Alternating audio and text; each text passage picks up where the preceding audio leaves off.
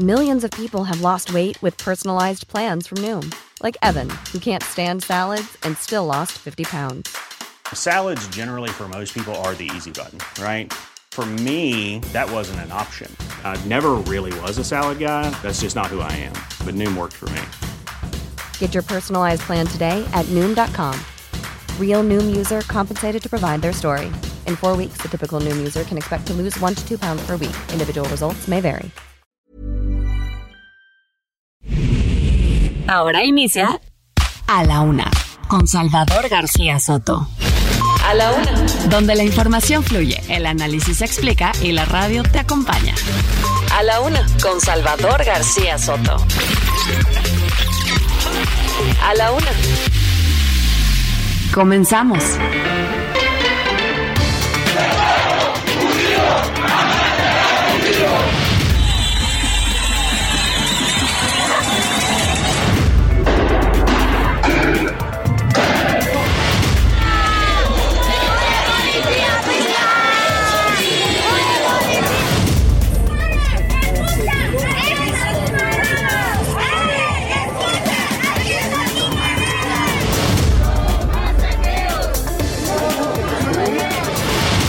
corazón habló desde que conocí a Claudia. Así que mi corazón está decidido y el cerebro no funciona sin el corazón.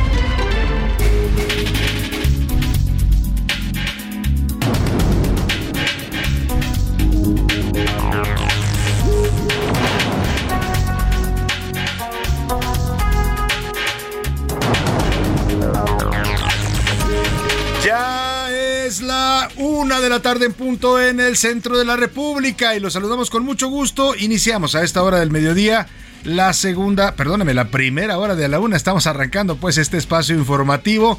Me quedé pensando porque si usted escuchó una música distinta de entrada al programa, sí, tiene toda la razón. Estamos haciendo un cambio. Vamos a estrenar hoy un nuevo vestido, se le llama a esta producción que acompaña al espacio informativo de A la Una. Vamos a tener nuevos, nuevas voces, nuevos sellos, nuevas identificaciones. Los va a estar escuchando, nos, va nos dará por supuesto su opinión. Tratamos de renovarnos como siempre, pues para estar con usted eh, siempre, siempre renovados y siempre con energía y siempre con la mejor actitud. Así le saludamos en este lunes, comenzando semana, lunes 22 de agosto, en este inicio de semana. Y bueno, pues vamos a estar también presentándole a un nuevo productor que se incorpora, un nuevo integrante de este equipo. Ya le diré más adelante y se lo presentaré con mucho gusto. Le vamos a estar dando la bienvenida el día de hoy junto con este nuevo, este nueva, esta nueva eh, pues vestido del programa. Le decía, tenemos un lunes movido en materia de información. Vamos a estar hablando de distintos temas importantes, las noticias más fuertes de las últimas horas se las voy a estar comentando, por supuesto, los ecos del fin de semana. Vaya viernes, ¿eh? Viernes movido y con mucha intensidad, noticias fuertes que muchos piensan que pues se trata de estrategias también para eh, distraer la atención, que si son casos políticos, le estoy hablando de las detenciones que hubo, el bueno, la detención eh, de- del ex procurador Murillo Caran, que ha provocado todo tipo de reacciones, todavía hoy se sigue hablando y comentando este tema, y la liberación de Rosario Robles, ¿no? Hoy en, en bueno, desde el sábado, el Heraldo de México en sus ocho columnas ponía como si fuera aquella voz del Estadio Azteca, ¿se acuerda? El señor Melquiades Morales se llamaba, que decía, Cam, Melquiades Sánchez, perdóneme, cambio del equipo tricolor. Él sale Rosario Robles y entra Jesús Murillo Caram. ¿no? Sale y entran de la cárcel. Bueno, pues así más o menos andaba el tema del fin de semana y muchas reacciones todavía a estos asuntos. Le vamos a estar comentando todos los detalles. Por lo pronto, déjeme darle la bienvenida a usted, sobre todo, y a la semana. Desearle que este lunes comience bien para usted, que la semana vaya iniciando pues eh, de manera adecuada, que se vayan cumpliendo sus tareas, sus objetivos, sus pendientes para este día y para lo que resta de la semana. Y si hay problemas, si hay contratiempos que nunca faltan, son parte de la vida, los obstáculos que nos van saliendo en el camino, pues ánimo, ánimo que nos queda todavía la mitad de este lunes y lo que resta de la semana para resolver cualquier, cualquier contrariedad. Y vámonos si le parece, a los temas que le tenemos preparados en este lunes. Entra y sale, ya le decía, le tendré los últimos detalles y reacciones sobre la detención de Jesús Murillo Caran, ocurrida el viernes en la tarde, una detención, detención bastante extraña, ¿eh? porque hemos visto ya videos del momento en que lo detienen al señor ex procurador general de la República. Nunca, nunca en la historia de este país se había detenido a un ex procurador de la República, pero es tan tranquilo y tan calmado todo que uno dice, ah, caray, pues está raro, ¿no? Porque nunca el señor parece que los estaba esperando, ¿no? Les dice, ah, sí, cómo no, mire, le traemos una aquí una orden de aprehensión para una causa penal que se le acusa. Ah, sí, cómo no. Pásele por acá, sí, cómo no, gracias. Y lo suben a la, a la camioneta y se lo llevan detenido al señor Murillo Caram. Y bueno, por la noche la sorpresa de la liberación de Rosario Robles. Si usted cree en las coincidencias, bien por usted. Yo la verdad creo que no hay nada coincidente y menos en un gobierno tan político como es el de López Obrador. No fue para nada casualidad que se dieran los dos hechos el mismo día y al mismo tiempo. Pero ya estaremos comentando y hablando de este tema también. Pican, pican los mosquitos. Oiga, le contaré que sigue pasando con el dengue. Es un problema que no se radica en México y que con esta temporada de lluvias y por supuesto la presencia de plagas de mosquitos en distintas partes de la República ha vuelto a prender los focos rojos de las autoridades de salud. Chiapas, Veracruz y Guerrero y Tabasco también reportan un incremento significante de los casos de dengue.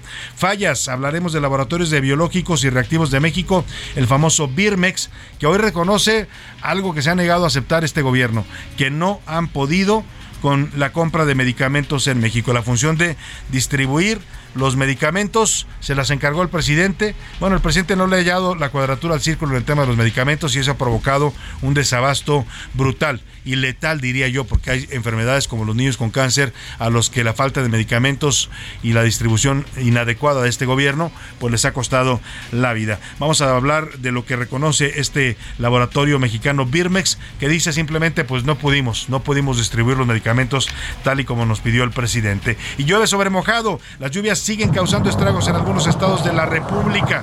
En Sonora se reforzará el plan DN3. Oiga, hay escenas dramáticas en el estado de Sonora, pueblos inundados, colonias enteras, eh, corrientes enormes. Hay un video que se lo voy a poner más adelantito en mi cuenta de, Twitter, arroba ese García Soto, porque es dolorosísimo. Una camioneta que arrastra la corriente un padre desesperado que trata de sacar a su hijo de 17, 19 años, que se queda atrapado en el vehículo y no lo puede salvar.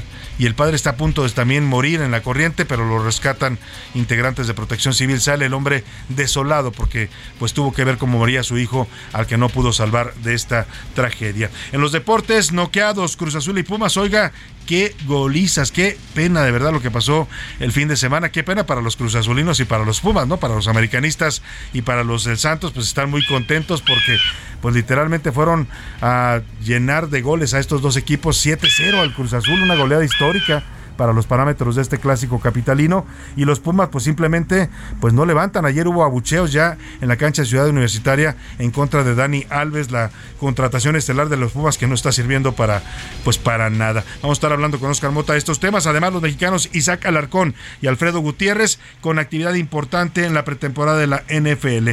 Como ve, un programa con mucha información, con muchos temas importantes para arrancar la semana bien informado y también de buen ánimo que siempre nos proponemos aquí, tratar de contagiarle un poco de optimismo, un poco de fuerza para que usted enfrente su día a día. Vamos a los temas que le tenemos preparados para que usted participe con nosotros, debata, comente los temas de la agenda pública.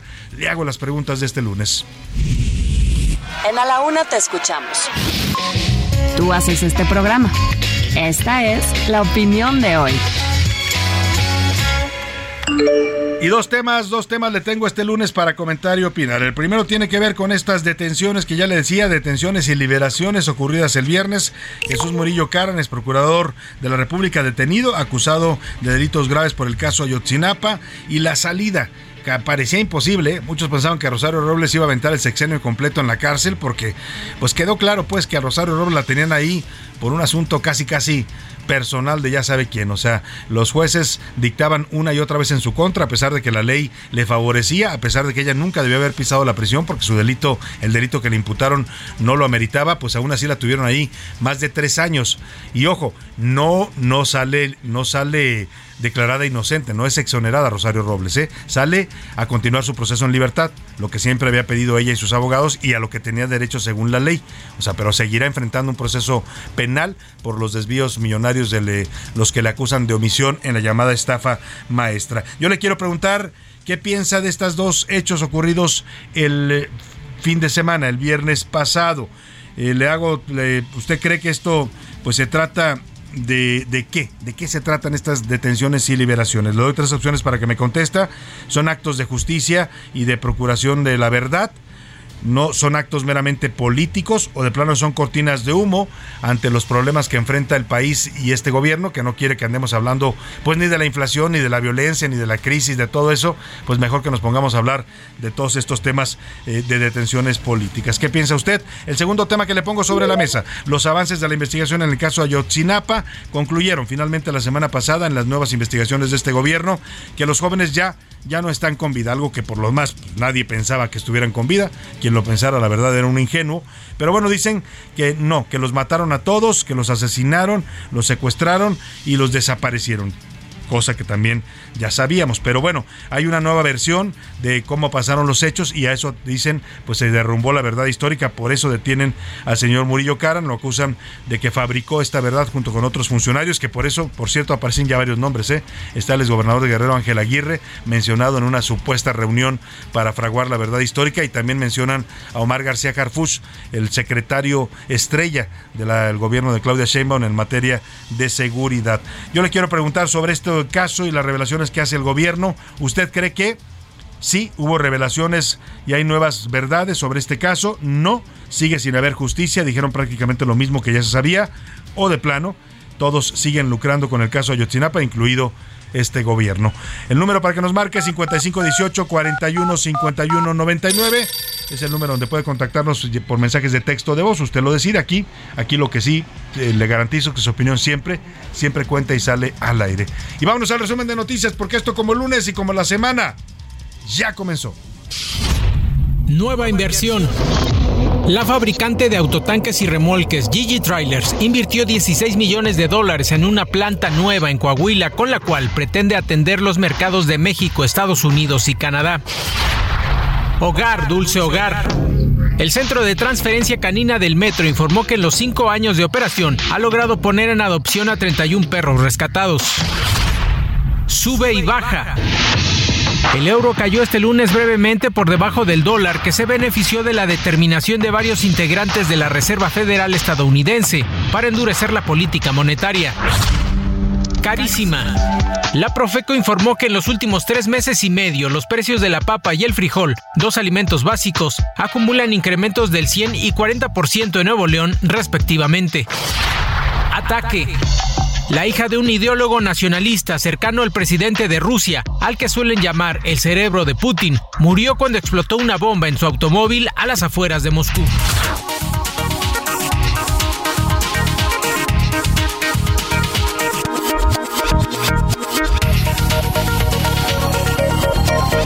Una de la tarde con 12 minutos, vamos a la información. El caso Murillo Karam, la detención del ex procurador general de la República, ocurrida el viernes, pues sigue causando efectos, reacciones y bueno, siguen saliendo nombres. ¿eh? Es importante destacar esto. Ayer los periódicos consignaban algunos de los datos que contiene el expediente de la Fiscalía General de la República en contra de Murillo Karam y la acusación que le hacen por lo menos un par de testigos colaboradores. Los dos trabajaron en la Fiscalía General de la República. Uno era el secretario particular. Ahora le voy a dar los nombres de los dos testigos que están acusando a Murillo Karam y a otros políticos. Y es importante decirlo porque eran gente que trabajaba en la Procuraduría General de la República. Uno era el secretario particular de señor Tomás Cerón y él es el que afirma que hubo una reunión da fechas y datos, dice que el 7 de octubre, un día después de que la, Procuraduría General de la República, 7 de octubre de 2014, un día después de que atrajeran las, la PGR la investigación del caso Ayotzinapa y la llevara al ámbito federal, el señor Murillo Caran convocó a una reunión eh, en la que se acordó construir esta verdad histórica. Según el testigo que tiene la Fiscalía General de la República, él le pidió a los asistentes a esta reunión, entre los que menciona, ojo, por supuesto al señor Tomás Herón, que está prófugo de la justicia, pero también al gobernador de Guerrero, Ángel Aguirre Rivero, gobernador en esos momentos del estado de Guerrero. También dice que asistió a esta reunión Omar García Carfush, el actual secretario de Seguridad Ciudadana, entonces era comisionado de la Policía Federal en la zona de Iguala, en Guerrero.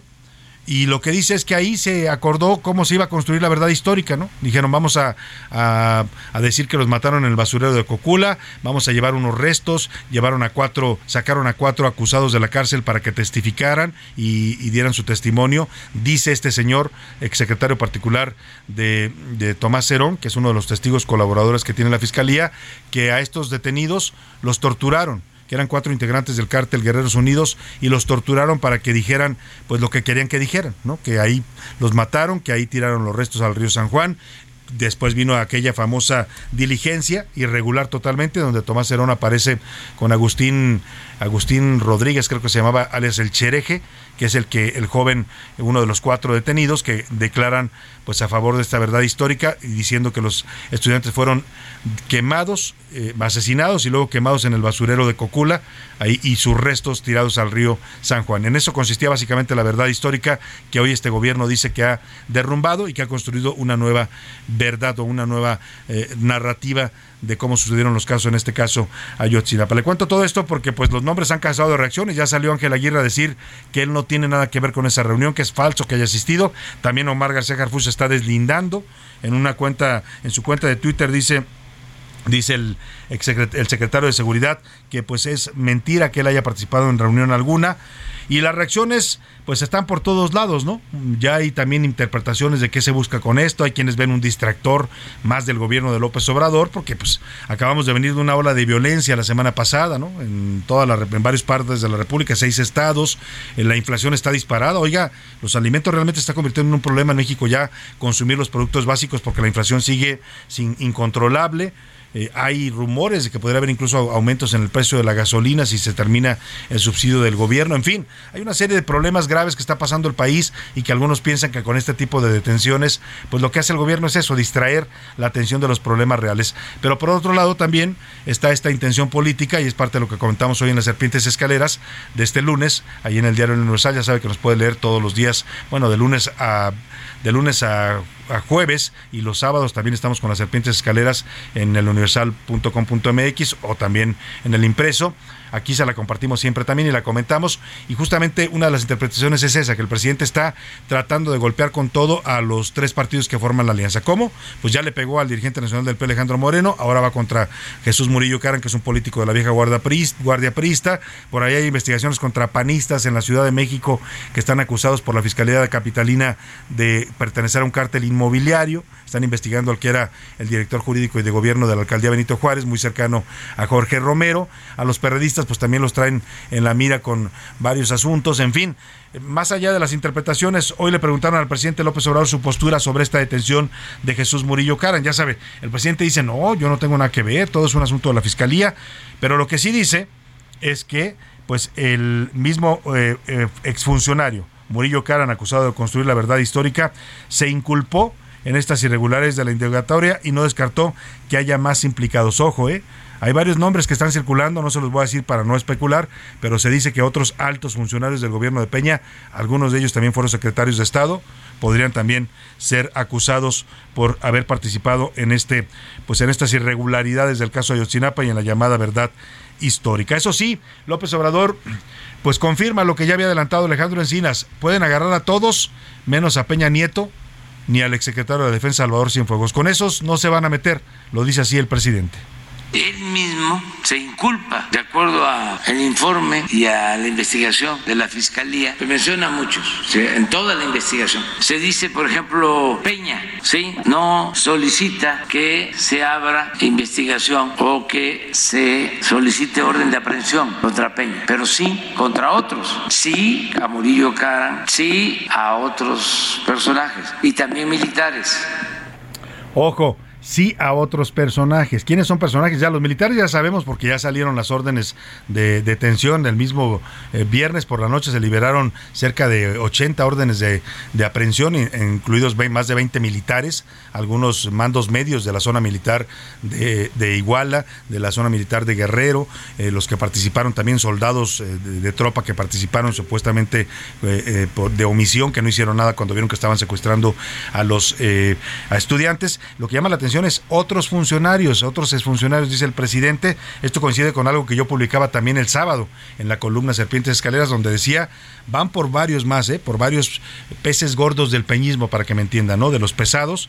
Me dijeron a mí, una fuente muy confiable, que de Peña para abajo, bueno, y ahora sabemos que también del exsecretario de la Defensa, Salvador Cienfuegos, el general, pues de ahí para abajo, de esos, aparte de esos dos, podrían caer varios exintegrantes del gabinete de Peña Nieto. Por lo pronto, el sábado ya le dictaron prisión preventiva justificada al señor eh, Jesús Murillo Caram, a pesar de sus 80 años está en la cárcel y prometió que va a presentar pruebas en la siguiente audiencia. Estaba muy cabizbajo, dicen las crónicas, en la audiencia del el sábado, escuchó las acusaciones del juez, se le veía evidentemente afectado y los fiscales de la, de la FGR acusan a Murillo Caram de utilizar la fuerza del Estado para llamar, para construir y fabricar la llamada verdad histórica en esto que ocurrió pues en Iguala Guerrero el 26 y 27 de septiembre de 2014. Es decir, que el exfuncionario había ordenado, habría ordenado a sus subalternos, entre ellos a Tomás Cerón, alterar la escena en el río San Juan en Cocula y hacer actos de tortura en contra de integrantes del grupo criminal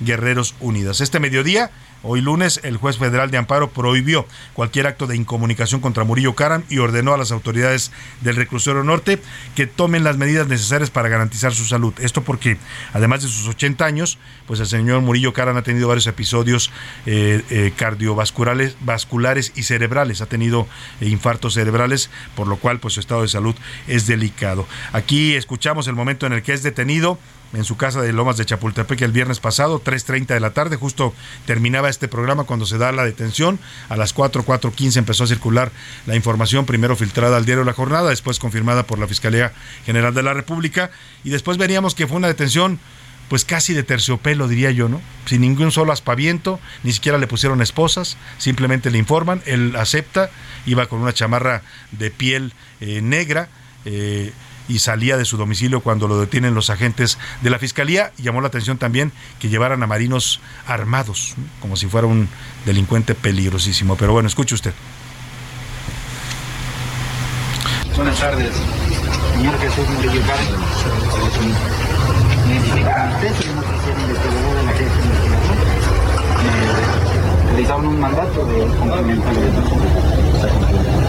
Lo sabemos. Pero que no cierre el tráfico, ¿no? Dígales que no hay necesidad. Sí, no, no se va a ir, de verdad, no de para las eso. No, respeten a los vecinos. Dígale que si quieren le abrimos por la, que se estacione aquí, pero no Sí, sí, sí. Por los vecinos. Sí, sin problema. El señor está en la mejor disponibilidad. Pues ahí escuchó usted, ¿no? Todo muy civilizado. Eh, la familia del propio Murillo Cara intervino, les dijo, a ver, que no cierren la calle, ¿para qué, ¿para qué hacen faramaya? Pues yo me voy a entregar, ya, ya, me voy con ustedes. No hagan escándalo. Y hay una versión que también publiqué yo el sábado en la columna y que coincide con esto. Ah, me decía una fuente muy cercana a la familia de don Jesús que desde hace por lo menos casi un año, él reunió a su familia, a sus hijos y a su familia más cercana y les informó, les dijo que él estaba seguro o sabía que iban a detenerlo no sabía cuándo, no sabía cómo, pero sabía que lo iban a acusar y que lo iban a detener. Entonces que se prepararan todos, así le pidió a su familia, que él se estaba preparando, evidentemente también armando una defensa legal, cosa que empezará a verse ahora en estas audiencias, pero pues yo creo que él sabía pues que iban a, iban, iban a por él, y que pues no había otra cosa que hacer más que entregarse. Por eso mucha gente decía, fue entrega, fue detención, fue captura.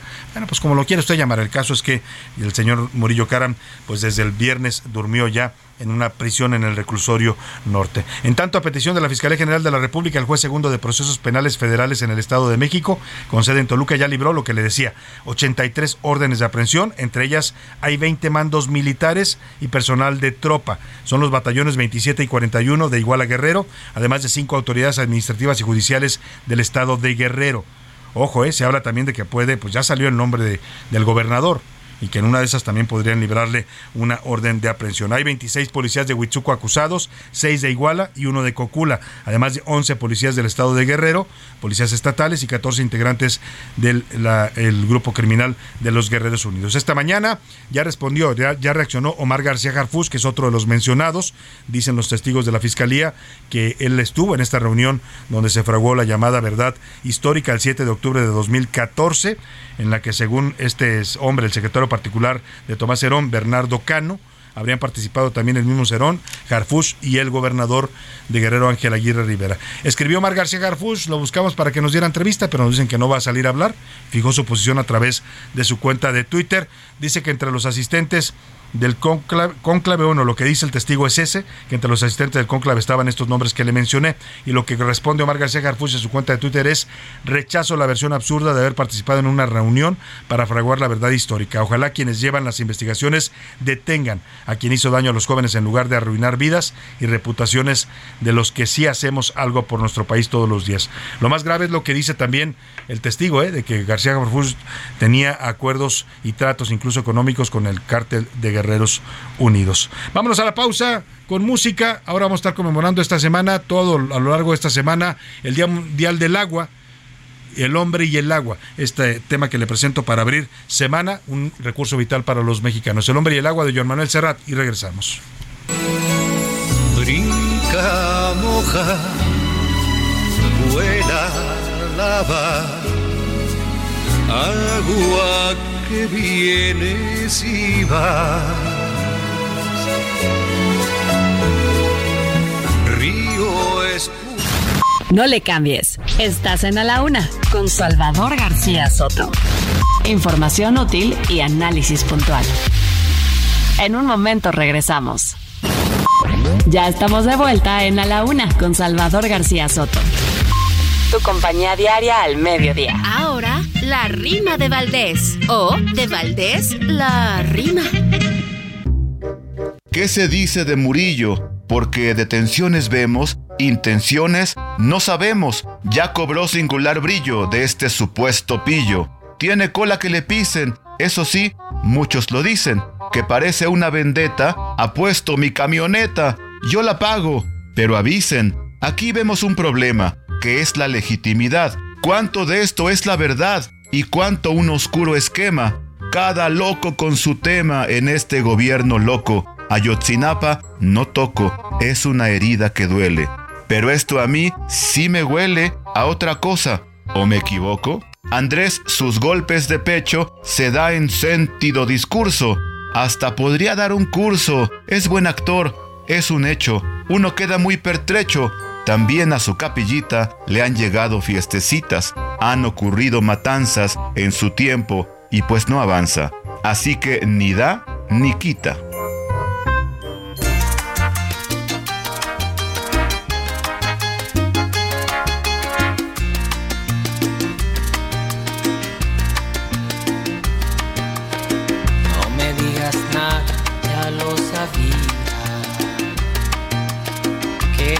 Nuestro romance acabaría. No me digas nada, quiero más palabras.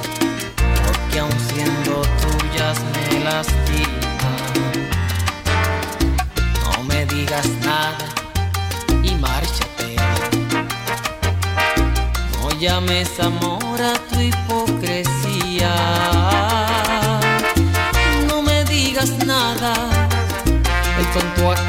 Sido yo.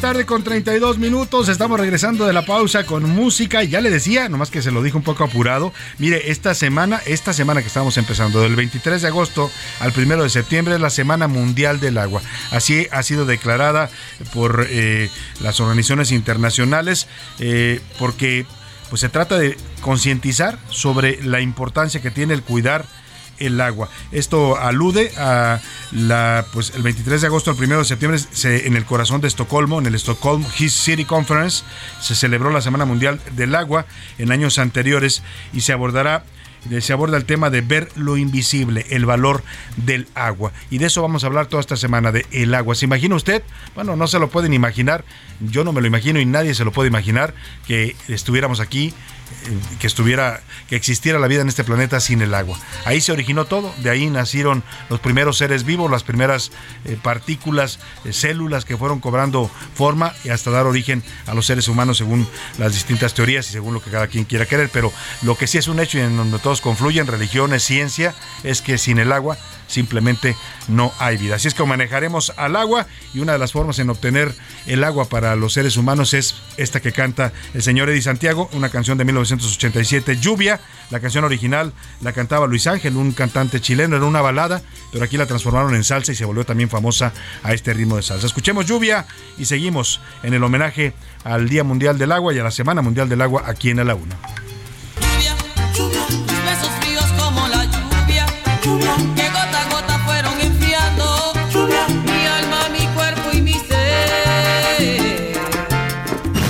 A la una, con Salvador García Soto. Oiga, y vamos a seguir con más información. Voy a retomar esto que le estaba comentando. Le, dije antes de irnos a la pausa la posición que ha fijado públicamente el secretario de Seguridad Ciudadana Omar García Jarfus, cuyo nombre aparece mencionado por uno de los testigos colaboradores de la Fiscalía General de la República. Lo acusan de haber sido parte de esta reunión en donde se construyó la verdad histórica, según refieren los testigos, y es parte de lo que obra en el expediente de la Fiscalía General de la República. Eh, Omar García Garfus no ha hablado bueno, salvo esto que le dije, que él desmiente que es falso que haya estado en esa reunión, que ojalá se dediquen los que están investigando a capturar a los verdaderos responsables y no a estar atacando, dice a gente que nos hemos dedicado a servir al país, así se, se define el mismo. Eh, eh, lo entrevistamos el 30 de junio, hace un año, el 30 de junio de 2021, en las noticias de la noche, vino al estudio de, del Heraldo Televisión.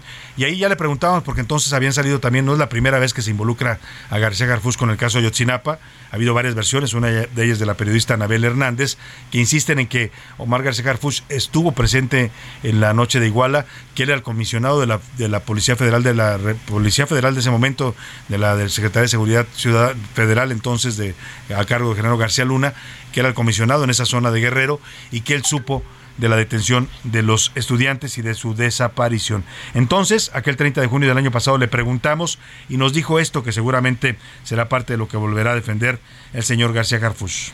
En, el, en el otro sexenio con Peña Nieto usted llega a Guerrero como, como delegado de la Policía Federal. Coordinador estatal de la Policía Federal. Pasan los hechos de Ayotzinapa, y insisto otra vez, porque son versiones que le repiten una y otra vez, se las he escuchado a varios compañeros periodistas, insisten en que usted estaba ahí en el momento de Ayotzinapa, ese 26 de septiembre de 2014, y que usted tuvo alguna relación con los hechos de, de aquella noche.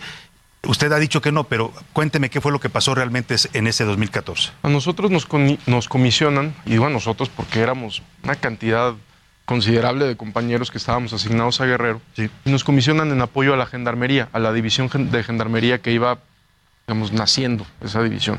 Nos mandan a Buenavista, Tomatlán, en Michoacán y en Nueva Italia. En ese tiempo, cuando pasan los lamentables hechos de Ayotzinapa, yo estaba, pero no solo, estábamos más de 100 o 150 compañeros. estaba yo encabezaba ese grupo. Estábamos algunos en un hotel de Nueva Italia y otros en el penal de Buenavista Tomatlán, que era donde dormían otros compañeros. O sea, de eso tenemos pues, docenas y docenas y docenas de testigos. O sea, usted no tuvo nada que ver esa noche. No, no estábamos. No estaba ahí siquiera físicamente. Ahora, eh, después de varios años de trabajo, me decía usted, ya en, el sexenio de Peña Nieto, llega usted a, pues, a la agencia de investigación criminal. Llega a ser director de esta Bueno, ahí ya empieza a hablar de otros temas, habla de, si conoció o no conoció pues a varios de los eh, integrantes del equipo de García Luna, qué relación tuvo con ellos, con Luis Card, con Luis Luis Cárdenas se llama, Luis, sí, Luis Cárdenas Palomino, eh, uno de ellos, eh, Facundo Rosas, el propio García Luna, ahí ya comenta sobre esos temas. Pero usted escuchó la versión de Omar García Garfus. Él no tuvo nada que ver, dicen los hechos de Ayotzinapa, no estaba presente en esa zona, a pesar de que sí era eh, comisionado para la Policía Federal para Guerrero, lo habían trasladado a Michoacán a dirigir un operativo.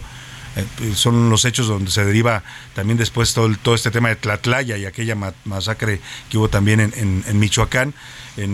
No, perdóneme, no es Tlatlaya, es otro lugar de Michoacán. Tlatlaya es el Estado de México, el ataque aquel en donde el ejército ejecuta a varios integrantes de una banda de secuestradores. Estoy hablándole de, creo que es Buenavista, ¿no? El lugar donde después también la Policía Federal entra y pues ejecuta a varios integrantes del crimen organizado. Eh, ahora le digo el nombre de este lugar en Michoacán, que también fue buena, en Buenavista ocurrió esta, esta, esta matanza, ocho eh, exagentes detenidos por ese caso donde hubo también eh, uso excesivo de la fuerza por parte de los federales. Pero bueno, ya escuchó usted la versión y seguramente la repetirán estos días Omar García Harfuch. Él se va a defender como tiene derecho, ¿eh? dice el principio jurídico que priva en nuestras leyes y en nuestros códigos penales que en este país nadie, nadie es culpable hasta que se le demuestre lo contrario. ¿no? La presunción de inocencia en eso se basa. Eh, y ya se salió a defender Omar García Harfuch, seguramente se estará asesorando también legalmente, pero también ya salieron a defenderlo, ¿quién cree?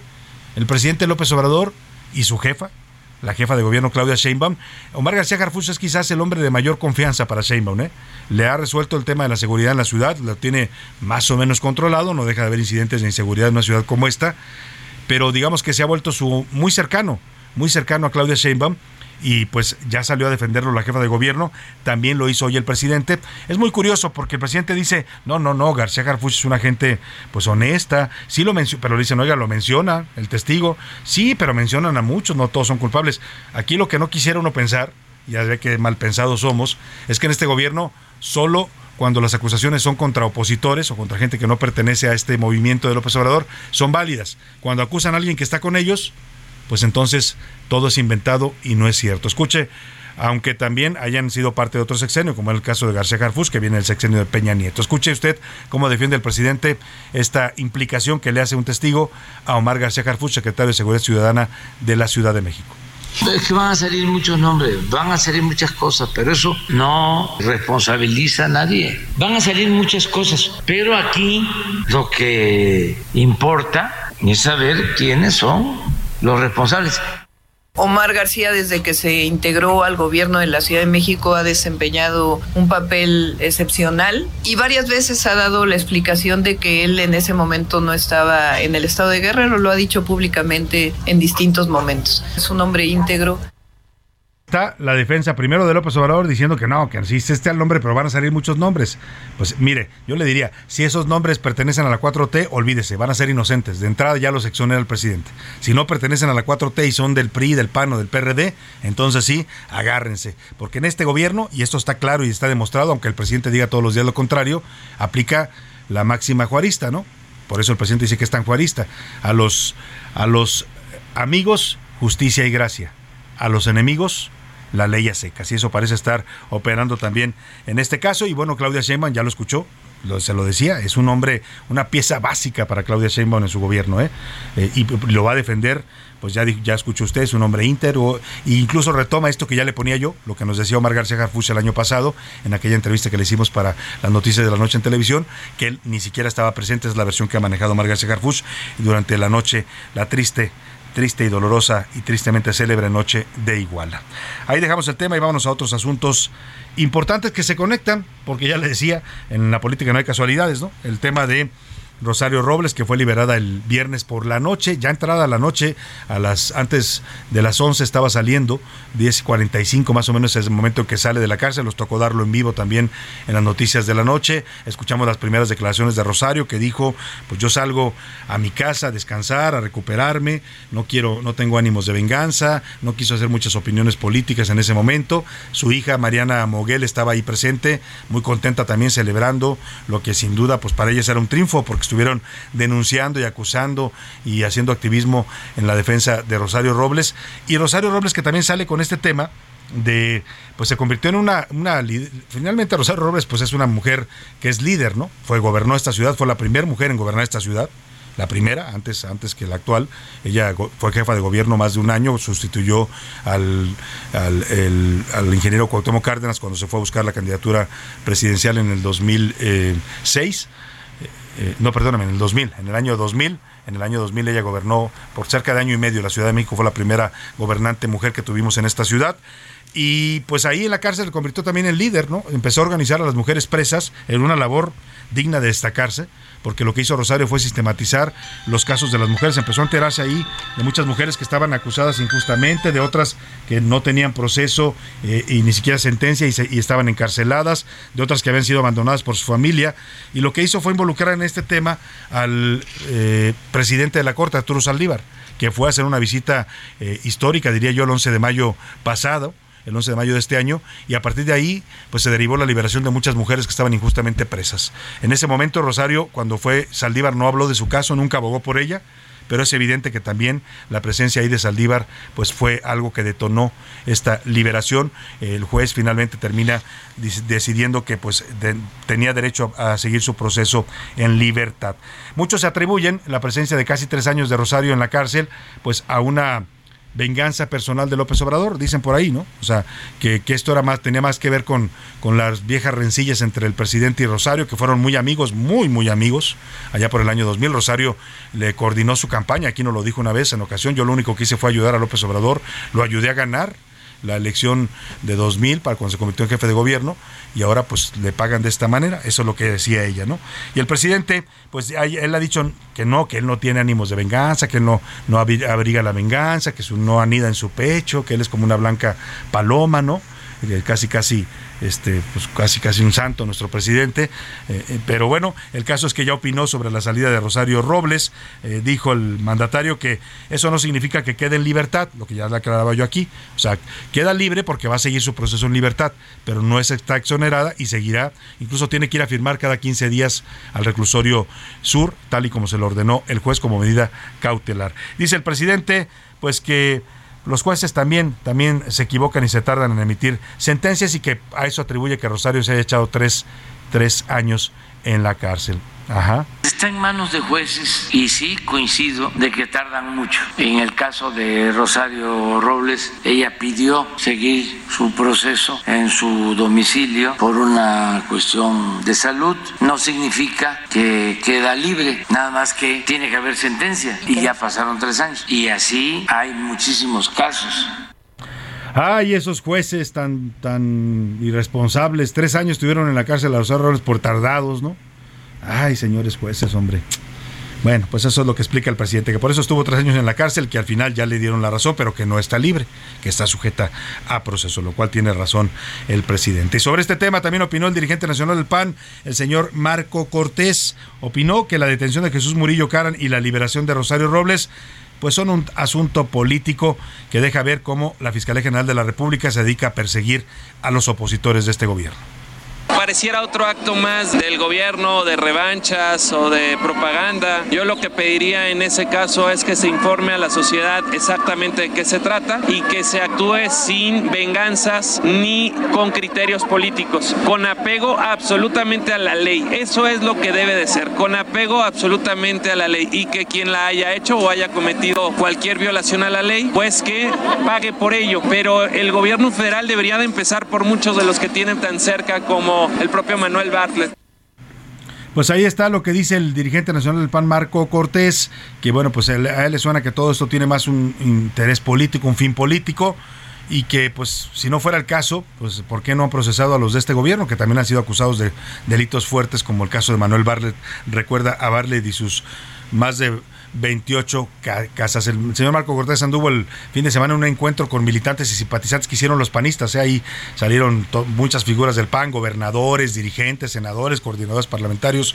Estuvieron ahí dándole apoyo a Enrique Vargas para que sea el candidato de la Alianza Va por México al Estado de México a las elecciones del próximo año. Vamos a dejar los temas políticos que al final, pues muchos dicen, nos distraen de lo realmente importante y lo que nos está golpeando y afectando a los mexicanos. Y uno de los temas que más nos han golpeado es la falta de medicamentos y en general diría yo el colapso de la salud pública en este país. No es que, no es que en los gobiernos anteriores estuviéramos en, jauja ni en Suiza en el tema de salud pública, los rezagos y los problemas de desabasto de medicamentos, por ejemplo, en el IMSS, el ISTE, las, la Secretaría de Salud, pues eh, son históricos, son estructurales, existían con, con todos los presidentes, ¿no? Desde pues que se acuerde ustedes de Salinas para acá, siempre hubo desabasto, pero ciertamente en este gobierno el problema se agudizó. Y se agudizó no por un tema de que no se, pues no hayan los medicamentos, sino porque el gobierno de López Obrador tomó decisiones, pues que fueron a la ligera, irresponsables diría yo, desmantelaron el sistema de compra y distribución de medicamentos porque dijeron que había corrupción, y sí, seguramente la había pero en vez de haber hecho algo quirúrgico, haber dicho, a ver, aquí está la corrupción, quitamos esto, pero dejamos la compra tal y como está, o modificamos esto nada más, pero dejamos la distribución de medicamentos tal y como está, porque si no, no se va a poder. Y nada, pues dijeron del tajo, ¿no? Así como cuando usted va al peluquero y le dice un corte suavecito y le corta, lo deja casi a rapa, pues así le hicieron con el sistema de salud, sobre todo con la compra y distribución de medicamentos. Con hacha cortaron esto y pues empezó a sangrar el tema y empezó a sangrar en el desabasto de medicamentos. Hoy todavía es fecha, a casi cuatro años de este gobierno, que no pueden abastecer la totalidad de los medicamentos que demandan los mexicanos que están inscritos a los servicios de salud pública. Y hoy se da una confesión, como dice el dicho jurídico, a confesión de parte, relevo de pruebas y eso lo fue lo que hizo hoy el, pues los directivos de Birmex, este laboratorio de biológicos y reactivos de México, eran los que se encargaban y digo se encargaban porque ahora ni siquiera eso hacen bien de, de producir las vacunas y distribuir las vacunas para los niños mexicanos. La, vacunación en niños con el tema del COVID, pues se alteró totalmente. Hay toda una generación de niños que no han recibido vacunas ni de polio, ni la triple del sarampión, ni, ni de influenza, tampoco hay vacunas. O sea, es un, el, el, sistema nacional de vacunación que teníamos, que era un ejemplo a nivel mundial, la famosa cartilla nacional de vacunación que tenían los niños, que se llevaba un control de sus vacunas, hoy está totalmente descontrolada. Hay millones de niños mexicanos que no han recibido a tiempo sus vacunas, que no están en existencia, que cuando van con el doctor a salud pública le dicen, pues es que no nos han surtido vacunas, no tenemos. Y entonces ahí van los niños creciendo y esto ah, pues eh, puede hacer que, ya lo han dicho expertos, pues ya vimos brotes de sarampión, puede ser que al rato tengamos brotes hasta de poliomielitis, hágame usted favor, una enfermedad que ya estaba casi, no, está, no casi, estaba radicada en nuestro país pues pueden volver a esas enfermedades porque no hay vacunas. Y le explico todo esto porque encima de que los señores de Birmex no han podido hacer bien su labor de producir y distribuir las vacunas que requieren los mexicanos, pues el presidente les encargó que, se que distribuyeran los medicamentos, luego de que fracasó pues su plan original, ¿no? Iba, eh, cuando desmanteló, había tres empresas distribuidoras de medicamentos. Sí, eran privadas, tenían contratos del gobierno. El presidente dijo que eran muy corruptos y que, pues entonces los eliminó. Y entonces el gobierno no tuvo la capacidad para distribuir los medicamentos. O sea, creyeron que era, perdóneme la expresión, pero creyeron que era en Chile otra, ¿no? Ahí estaban millones de toneladas de medicamentos, llévalos a todo el país, distribúyelos. No pudieron hacerlo. Y luego se lo iba a encargar a David León. Había creado una coordinación nacional de, de, para distribuir los medicamentos. David León ya estaba trabajando en eso, ya lo habían presentado como el nuevo encargado de distribuir los medicamentos. Y nada que agarren a David León entregándole sobres de dinero a sus hermanos, no en videos y pues se cayó todo el tema y ahí quedó a la deriva. Entonces el presidente, pues en una de esas se le ocurrió decir, pues quién, ah, díganle a Birmex, pues si distribuían vacunas seguramente van a poder distribuir medicamentos. Pues nada, los señores de Birmex hoy dicen en un informe de avances y resultados del año pasado 2021 que no pudieron con el tema, que lamentan mucho no haber podido distribuir los medicamentos y eh, que requieren los mexicanos y que la compra de ellos eh, pues estuvieron 20% más caros porque tuvieron que hacer compras directas. El desgarriate, pues, de los medicamentos que ya ha cobrado la, vida de muchos mexicanos, incluidos niños con cáncer que no recibieron a tiempo sus tratamientos. Milka Ramírez nos platica. Birmex, Laboratorio de Biológicos y Reactivos de México, admitió en su informe Avances y Resultados 2021 que no ha logrado establecer el programa de distribución de medicamentos en México debido a la complejidad que representa. Además de esta tarea, otorgada por el presidente López Obrador, luego de que desmantelara el sistema de compras y distribución de medicamentos en el país, Birmex tampoco ha cumplido su propósito original, la producción de vacunas, producción de biológicos, químicos farmacéuticos, reactivos y medicamentos. Y es que no cuenta con el certificado de buenas prácticas de COFEPRIS.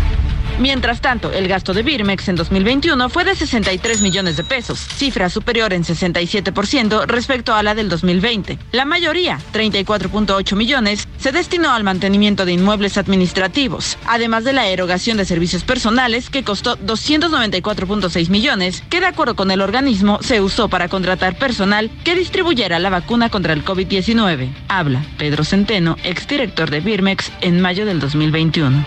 El total de vacunas en México, señor presidente, con este embarque son 34 millones 293 mil 675 dosis.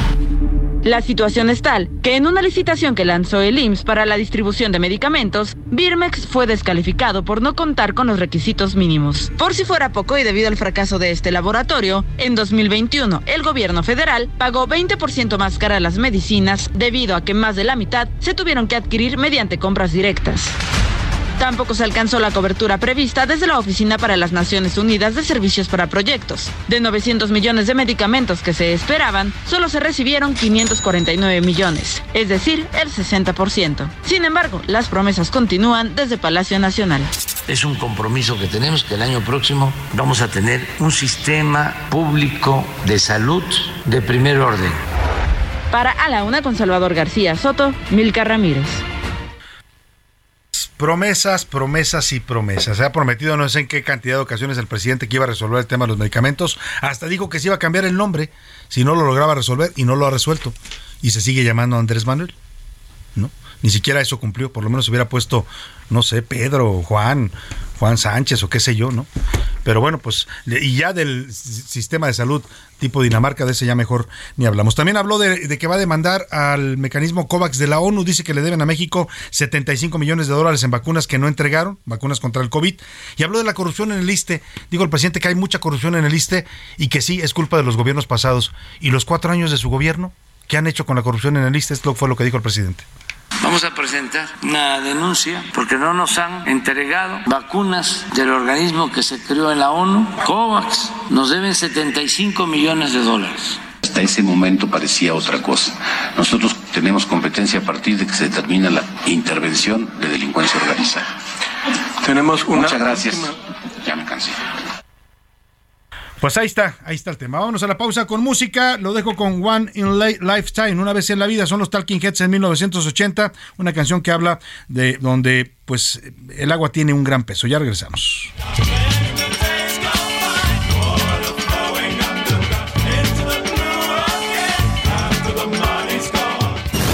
No le cambies. Estás en A la Una con Salvador García Soto.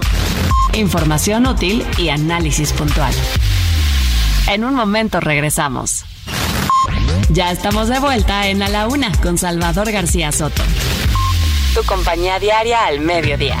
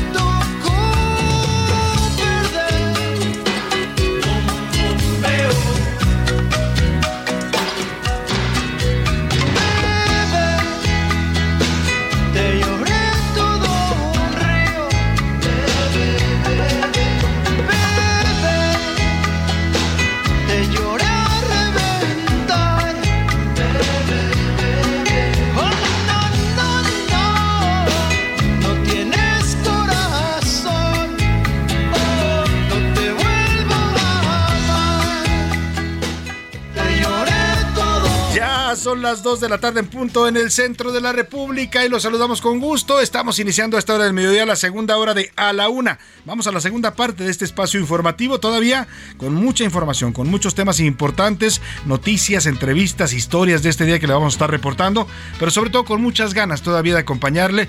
Espero que se encuentre usted bien donde quiera que me esté escuchando, que vaya usted avanzando en sus labores y está en casita preparando los sagrados alimentos.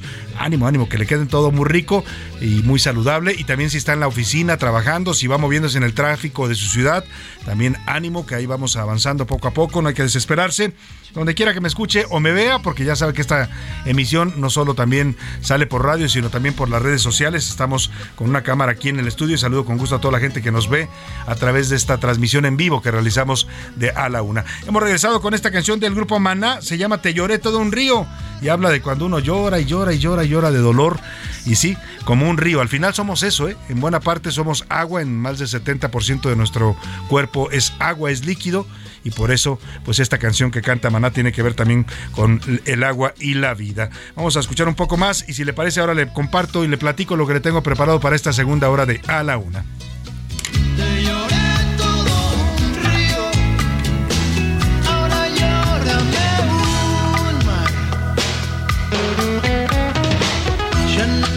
Pues una canción de 1992, aquel álbum que se llamaba ¿Dónde jugarán los niños? que después daría pie a otro álbum mítico de la banda Molotov, ¿Dónde jugarán las niñas? ¿no? que también hizo su versión eh, Molotov con este título de Mana. Y vamos a a otro, a los temas que le tengo preparados. Le platico rápidamente. Fin de semana violento en Colima. El ataque de un bar dejó un muerto y al menos tres personas heridas. Hubo un feminicidio y lamentablemente encontraron cuerpos humanos de mujeres. Híjole, es una escena bastante fuerte la que se veía en algunas imágenes que se compartieron en redes sociales. Vamos a hablar de la violencia en Colima. También emergencia en Sonora por las lluvias en Guaymas y en Palme. Hay miles de damnificados. Sus viviendas están inundadas y se desgajaron cerros. La defensa y la marina ya están apoyando a los afectados por las lluvias allá en Sonora. El gobierno federal buscará revivir también la cédula única de identidad digital. Uy, mire, desde que yo me acuerdo y tengo memoria, están tratando de hacer esta famosa cédula única de identidad en México. La verdad es que ha sido un programa pues en el que ha fracasado una y otra vez. Se han invertido miles de millones de pesos en ese tema y no ha podido avanzar. El único documento que tenemos hoy que nos acredita a los mexicanos es el INE, la credencial del INE, que déjeme decirle, reconocida en todo el mundo, ¿eh? Ya el gobierno debería, dejarse de tonterías y hacer de, la credencial del lector, de la credencial del INE, nuestra cédula de identidad oficial, ¿no? O sea, hacer un registro. Claro, también se hizo la polémica porque después el gobierno quería administrarlo y decían, oye, no, pues darle todo el padrón electoral al gobierno, pues tampoco es una salida. Pero bueno, vamos a hablar de esta cédula única de identidad. Ahora la quieren hacer digital, ya ni siquiera en físico, sino que usted la tenga pues en sus aparatos, en sus móviles para poder utilizarla y contempla la verificación biométrica de huellas, la cara y el iris de las de los mexicanos. Le voy a contar también de la jefa de gobierno Claudia Sheinbaum que está estrenando asesor. Oiga, se trajo nada más y nada menos al asesor político, al consultor político que llevó a la presidencia al señor Gustavo Petro en Colombia. ¿eh? O sea, la señora Sheinbaum va con todo, anda en campaña abierta. Por ahí veía un tuit que decía, la Ciudad de México para Sheinbaum es como un localito, ¿no? Se cierra los sábados a partir de las 2 y la señora se va a hacer campaña al resto de la República. Total, pues una ciudad pequeñita, ¿no? ¿Qué problemas puede haber en una ciudad en donde la jefa de gobierno se dedique a andar haciendo campaña? Bueno, parte de lo que vamos a comentar del nuevo asesor de Claudia Sheinbaum. Vámonos por lo pronto, como siempre a esta hora del día, saludo y recibo aquí en la cabina a José Luis Sánchez, también lo acompaña Milka Ramírez. ¿Cómo estás, Milka? Bienvenida. Muy bien, Salvador. Va arrancando porque es lunes, pero bueno, sin lunes no hay viernes, entonces hay que con toda la, la semana de buen ánimo, Milka. Y José Luis que está que no cabe por la goliza que le puso su América a los al Cruz Azul. Sí, 7-0. Y ahorita que llegué con, con, el querido Iván le hice así. Dice, ¿cómo vas? 7-0, mi querido Iván. Iván, Iván Márquez, que es el reportero aquí con nosotros y redactor le va al Cruz Azul, Cruz pero Azulino, pobrecito, o sea, pobrecito. Andaba celebrando que, que, habían sido campeones, ¿no? El campeonato eh, último del Cruz Azul. Y el sábado se fue a verlos Y qué goleado, oye, qué, Qué goleada. humillación. Porque además hoy en el Estadio Azteca, eso ya no me había tocado, Salvador, en el Estadio Azteca cada vez que meten un gol, se apagan las luces del Azteca y prenden uno de juegos pirotécnicos atrás de la No, pues atrás yo creo que se les acabaron los No, juegos bueno, pirotécnicos. ¿no? Rápido, ah, vayan a Tultitlán y traigan más fuego. Había un meme, había un meme. Dicen que eso lo copiaron de la MLS. Exactamente, es muy parecido. Había un meme que ponían el portero del Cruz Azul que decía, ah, están bien bonitos los juegos artificiales. se la pasó viendo Oye, juegos. y cuando dije yo el- que estabas contento porque el América goleó a los, iba a decir a los Pumas, porque también los golearon, pero no fue el Hijo. América, fueron los Santos 5 5-1. No, 3 3-0, ¿no? 5-1, ah, 5-1, sí, sí. 5-1, 5-1, no, yo me fui Luis, 3-0 pues con la América. Fue goliza también, fueron dos masacres en aquí en la Ciudad de México. Y 4-0 el Necaxa. Ay, de esa no me hablen. Ya 4-0 el Necaxa a las Chivas. Dice, Bueno, tres masacres. Tres masacres. Las Chivas al Necaxa, ya ves. ya ves, Rubén me anda diciendo mal. Rubén Esponda, que ahora se lo voy a presentar, por cierto. eh, eh, a ver si lo, lo invitamos en un momento más aquí a la cabina que venga, porque estamos estrenando producción y productor. Eh, no, tenemos nuevo productor aquí en la Una, después de que nuestra queridísima Priscila Reyes, que le mando un abrazo, si nos está escuchando, donde quiera que esté, le mando un fuerte abrazo, pues tuvo que eh, emprender otros caminos. Ahora llega este equipo a sumarse Rubén Esponda, un joven productor que ahora se lo voy a presentar y vamos a platicar con él. Por lo pronto, por lo pronto, hicimos preguntas importantes el día de hoy, tienen que ver con estas detenciones y liberaciones de la cárcel. ¿Qué piensa la gente? Si son pues temas de justicia real o, o- o simplemente se trata de mo- movidas políticas. Y el otro, el otro tema, José Luis Sánchez. Los avances en la investigación, Salvador García Soto, esta investigación Ah, también el caso de de los Ayotzinapa, ¿no? 43, exactamente. que va por la misma línea, ¿no? Exactamente. ¿Se dijo algo nuevo? ¿Realmente se está llegando a la verdad y a la justicia en el caso de Ayotzinapa? ¿O simplemente pues se sigue lucrando con este caso como llevamos ya, híjole, ¿cuántos años ya? 14. ¿Siete años? ¿Siete, Ocho ocho, años. Van a cumplirse ocho años, Lucrando con el caso Ayotzinapa. Todavía eh, eh, hay en el mundo exposiciones, en museos y del caso Ayotzinapa y no han podido ni siquiera llegar a la, a la verdad total. Pero bueno, ¿qué piensa la gente de estos temas? Es momento de preguntar aquí en la una. ¿Qué dice el público? Vamos al WhatsApp porque está, está suena que suena. Primero, Miguel Ramírez desde el Estado de México. Buenas tardes, Salvador. Me encanta tu programa y tienes a un gran equipo. Saludos a todas. Muchas y gracias, apoyos. muchas gracias, Que Miguel. tengan un gran inicio de semana llena de miles de bendiciones. Este gobierno fabrica Igual. cortinas de humo para distraer a los mexicanos de la verdad histórica. ¿Y cuál es esa verdad histórica? El fracaso del gobierno del presidente Andrés Manuel López Obrador y luego la entrega al crimen organizado. Saludos, te saludamos desde el Estado de México, Salvador. Gracias, saludos a todos los mexiquenses. Desde Iztapalapa, Juan Manuel nos dice, Salvador García Soto, muy buenas tardes y a todo tu gran equipo. Con relación a la liberación de Rosario Robles y la detención de Murillo Caram, claro que son cortinas de humo. Creo que no les queda más que hacerse los santos a los de Morena y el presidente, después de que Morena salga del poder, no dudo que a varios del actual gabinete se les va a meter a la cárcel y lo primero, lo primero que van a buscar va a ser a Gatel, de ahí a Delfina y de ahí para adelante. Seguro, el karma existe, ¿eh? Y dice por ahí un dicho, el que hierro mata, a hierro muere, ¿no? Pues sí, hoy, hoy son los del sexenio pasado y, y en el futuro serán los de este sexenio, seguro. Exactamente. Saludos, señor Salvador, y a todo tu gran equipo. Soy Héctor desde la Ciudad de México. La detención del ex procurador se opera en dos motivos políticos. Uno, cercar a Peña Nieto, porque queremos el Estado de México y es el mensaje que se le está dando. Morena quiere al Estado de México, no te metas, le dice a Peña Nieto. Y el segundo, a un gobierno sin ningún éxito, sin ningún resultado en absolutamente nada, y solamente le queda exhibir al pasado en su desesperación por tener algún tipo de éxito. Saludos, Salvador. Lo, paradójico es que yo me acuerdo cuando el presidente tomó posesión, inclu- incluso siendo presidente electo, y decía que él no quería revivir el pasado, que él no estaba interesado en, en juzgar al pasado, que él quería ver hacia adelante. Pues terminó viendo, pues más bien en reversa, para atrás, ¿no? O sea, con el retrovisor el presidente, porque todos los, los golpes que ha habido en este gobierno, pues han sido eso, eh, intentos de, de justificar y culpar al pasado de todos los males y no reconocer lo que sí ya ha si- ha sido responsabilidad de este gobierno.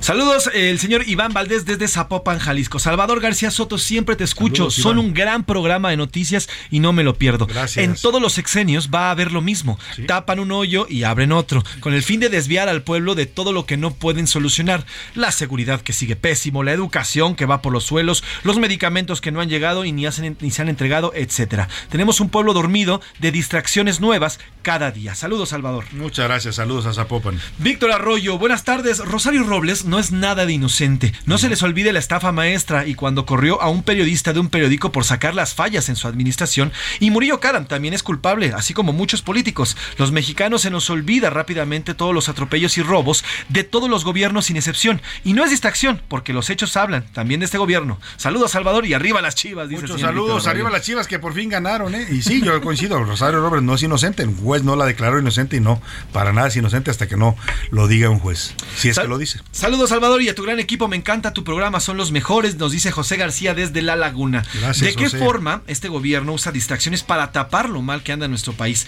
Ahora con lo del señor Murillo Caram, ¿cómo quisiera que ya fuera 2024 para que se termine todo esto? Saludos y feliz inicio de semana y muchas bendiciones nos mandan. Muchas bendiciones también para usted. Así es, eh, nos mandan una denuncia, ya vamos, vamos a mandar un, nos dice, buenas tardes Salvador, soy un vecino del fraccionamiento Andalucía, estamos cerca del Laifa, hay un grupo de personas que están bloqueando las entradas, podrían mandar a un periodista para ver si, qué situación se encuentra, ya vamos a mandar Ya un vamos a mandar un reportero. reportero para que vaya a ver qué está sucediendo y por qué están bloqueando las entradas al IFA, ¿no? Exacto. Oiga, de por sí no llega gente al IFA y luego le bloquean las entradas, pues no sean malos, dejen que llegue la gente que, que va a tomar aviones ahí, que sí, sí está yendo la gente, pero no todavía en lo que, en las medidas del volumen que se esperaba, ¿no? Así es. Saludos Isidro de Ramadero, saludos desde Guadalajara. Señor Salvador, esto nada más es más de lo mismo. Nos están dando a tole con el dedo y es lo único que saben hacer desde este gobierno. Saludos Salvador y a tu gran equipo. Saludos, saludos a Isidro ahí en Guadalajara. Y nos, también nos mandan saludos desde Guadalajara. Imelda Gómez dice, ah, ¿cómo se les ocurren estupideces? Así dice. Célula de identidad digital, ¿de verdad? Es lo único que quieren. Nada más te quieren robar los datos, tener tus datos cerca para después extorsionarte. Porque acuérdense que también hay extorsiones desde el gobierno. Saludos, Salvador, y a tu gran equipo. Muchas gracias. Ya opina también sobre ese tema que vamos a comentar un poco más adelante. Tenemos también mensajes en Twitter, eh, las preguntas, las mismas preguntas en Twitter. ¿Y qué dice la comunidad tuitera, Milka? La comunidad tuitera sobre la pregunta de la detención de Murillo Karam, el 4% dice que son actos de justicia, el 33% dice que son actos políticos y el 63% dice que son cortinas de humo. De plano. De plano. Sobre el tema de Ayotzinapa, el 7% dice que sí, que hubo revelaciones, el 22% dice que no, que no hay justicia en el caso, y el 71% dice que solamente lucran con el caso. Muy bien, pues ahí está la opinión del público, importante. Siempre le agradecemos sus comentarios, sus mensajes. ¿Tienes más saludos, José Luis? Sí, tenemos muchísimos mensajes, están llegue y llegue. Saludos a Fernando Paredes, Adrián González, Margarita Reyes, Cristina Sánchez, a Ramiro Gavino, saludos también a Sofía García. Mira, no sabemos si es nuestra Sofi, pero bueno, ¿Sofi? Sofía García. Ah, bueno, no, bueno, no pues creo que sea. Sofía García, tiene otra, otra persona en, en- en su WhatsApp. Saludos a Rodrigo Pastrana también, saludos también. Bueno, hay muchísimos, hijo, me está llegando Mariana Cortés. Saludos a Gonzalo, ya está. Bueno, pues en fin, están cayendo muchísimos mensajes. Pues saludos de verdad a todos los que se contactan y se comunican con nosotros. Nos da mucho gusto siempre recibir sus mensajes. Procuramos leer la mayoría de ellos y los que no salen al aire, créame que también los leemos y les damos seguimiento. Nos escribe uno de los ganadores, Salvador. Salvador, nada más fui a hacer corajes el fin de semana con mis Pumas. Gracias por los boletos, la pasé muy bien, Ay. pero nada más me la pasé Hombre, pues qué pena que fuiste a ver un espectáculo tan, tan triste para ti, pero lamentable. pues ¿qué, qué hacemos, ¿no? ¿Qué hacemos con los Pumas? Ya, ya hubo, ya bueno, ya se habla incluso de la salida del entrenador, ya nos platicará más adelante Oscar, Oscar Mota, porque ya el de Cruz Azul ya lo corrieron, oigan, y no es Sí, para sí. menos, no sé, ya de volada le dijeron, "Vas, llégale, porque oye, después de que te metas siete goles en la América. Bueno, vamos a estar platicando más adelante de los deportes con Oscar Mota. Por lo pronto, por lo pronto tengo que darle hoy la bienvenida y también pues eh, desearle todo el éxito en este nuevo en esta nueva labor que emprende a nuestro nuevo productor. El nuevo productor de A la Una se llama Rubén Esponda, es un joven productor, lo cual no quiere decir que no tenga una buena experiencia ya en el medio radiofónico y de la comunicación. Rubén, bienvenido. Salvador, muchas gracias. Pues muy contento, muy emocionado. Eh, siempre los comienzos eh, te pone nervioso, pero, pero contento, ilusionado también de esta nueva aventura y agradecido con todos ustedes, con todo el equipo, contigo principalmente y con la gente que nos escucha todos los días. Platícale un poco a la gente lo que tú has hecho en radio eh, y para que la gente sepa que este equipo, yo siempre he sido un convencido de que hay que apoyar a los jóvenes, a la juventud que viene atrás de uno y me, he- me he dedicado a eso a lo largo de mi carrera, los años que tengo, a formar eh, jóvenes. He trabajado con mucha gente que hoy después se volvió muy exitosa y empezaron a trabajar conmigo y este equipo en particular también está formado por mucha gente joven. Rubén es un, un hombre joven, pero cuéntanos un poco más, más que de tu experiencia, lo que has hecho, un poco para que la gente sepa también de, de- de tu concepto. ¿Por qué, ¿Por qué eres productor de radio, Rubén? ¿Por qué, ¿Por qué te dedicaste a esto? Bueno, desde que estaba pequeñito eh, me, me llamaba la, la atención el tema de las noticias en el sentido de contar historias, ¿no? Creo que el periodismo, cuando cuenta una historia y cuando ayudas a la gente, te ayuda mucho como persona, como, como realización personal. Entonces me he enfocado mucho en eso, en- incluso en, en el tema del podcast, ahora que está muy de moda, el contar historias me gusta mucho, ¿no? Entonces cuando llegan mensajes de la gente, cuando llegan denuncias, cuando podemos ayudar a las personas a través de un noticiero, creo que ya estamos haciendo algo bueno por este país Claro. y, y evidentemente por este planeta. Entonces, eh, el poder de la voz, el crear emociones con la voz, con el sonido, eso me, me apasiona y me gusta mucho. Entonces, creo que por eso decidí ser productor, porque además también la gente tal vez no lo sabe y no lo contempla, pero estar del otro lado de la cabina, aquí se escucha todo este muy bonito, pero del otro lado Sí, allá es, es- es un estrés. Están en el ácido Sí, totalmente, sí. ¿no? Y usted no me escucha en los cortes, pero luego hablamos fuerte y, y algo no sale bien y nos enojamos. Ya incluso me ha oído al aire cuando me molesto porque a veces no me puedo aguantar, pero tratamos de llevar todo y todo es profesional y todo. Sí. Y, y eso es algo que se disfruta además. se disfruta porque, porque nos gusta esto, nos apasiona lo que hacemos, ¿no? Lo hacemos con ganas y con gusto para la gente y eso al final nos, nos hace que todo este estrés sea, sea parte de, de nuestro día a día.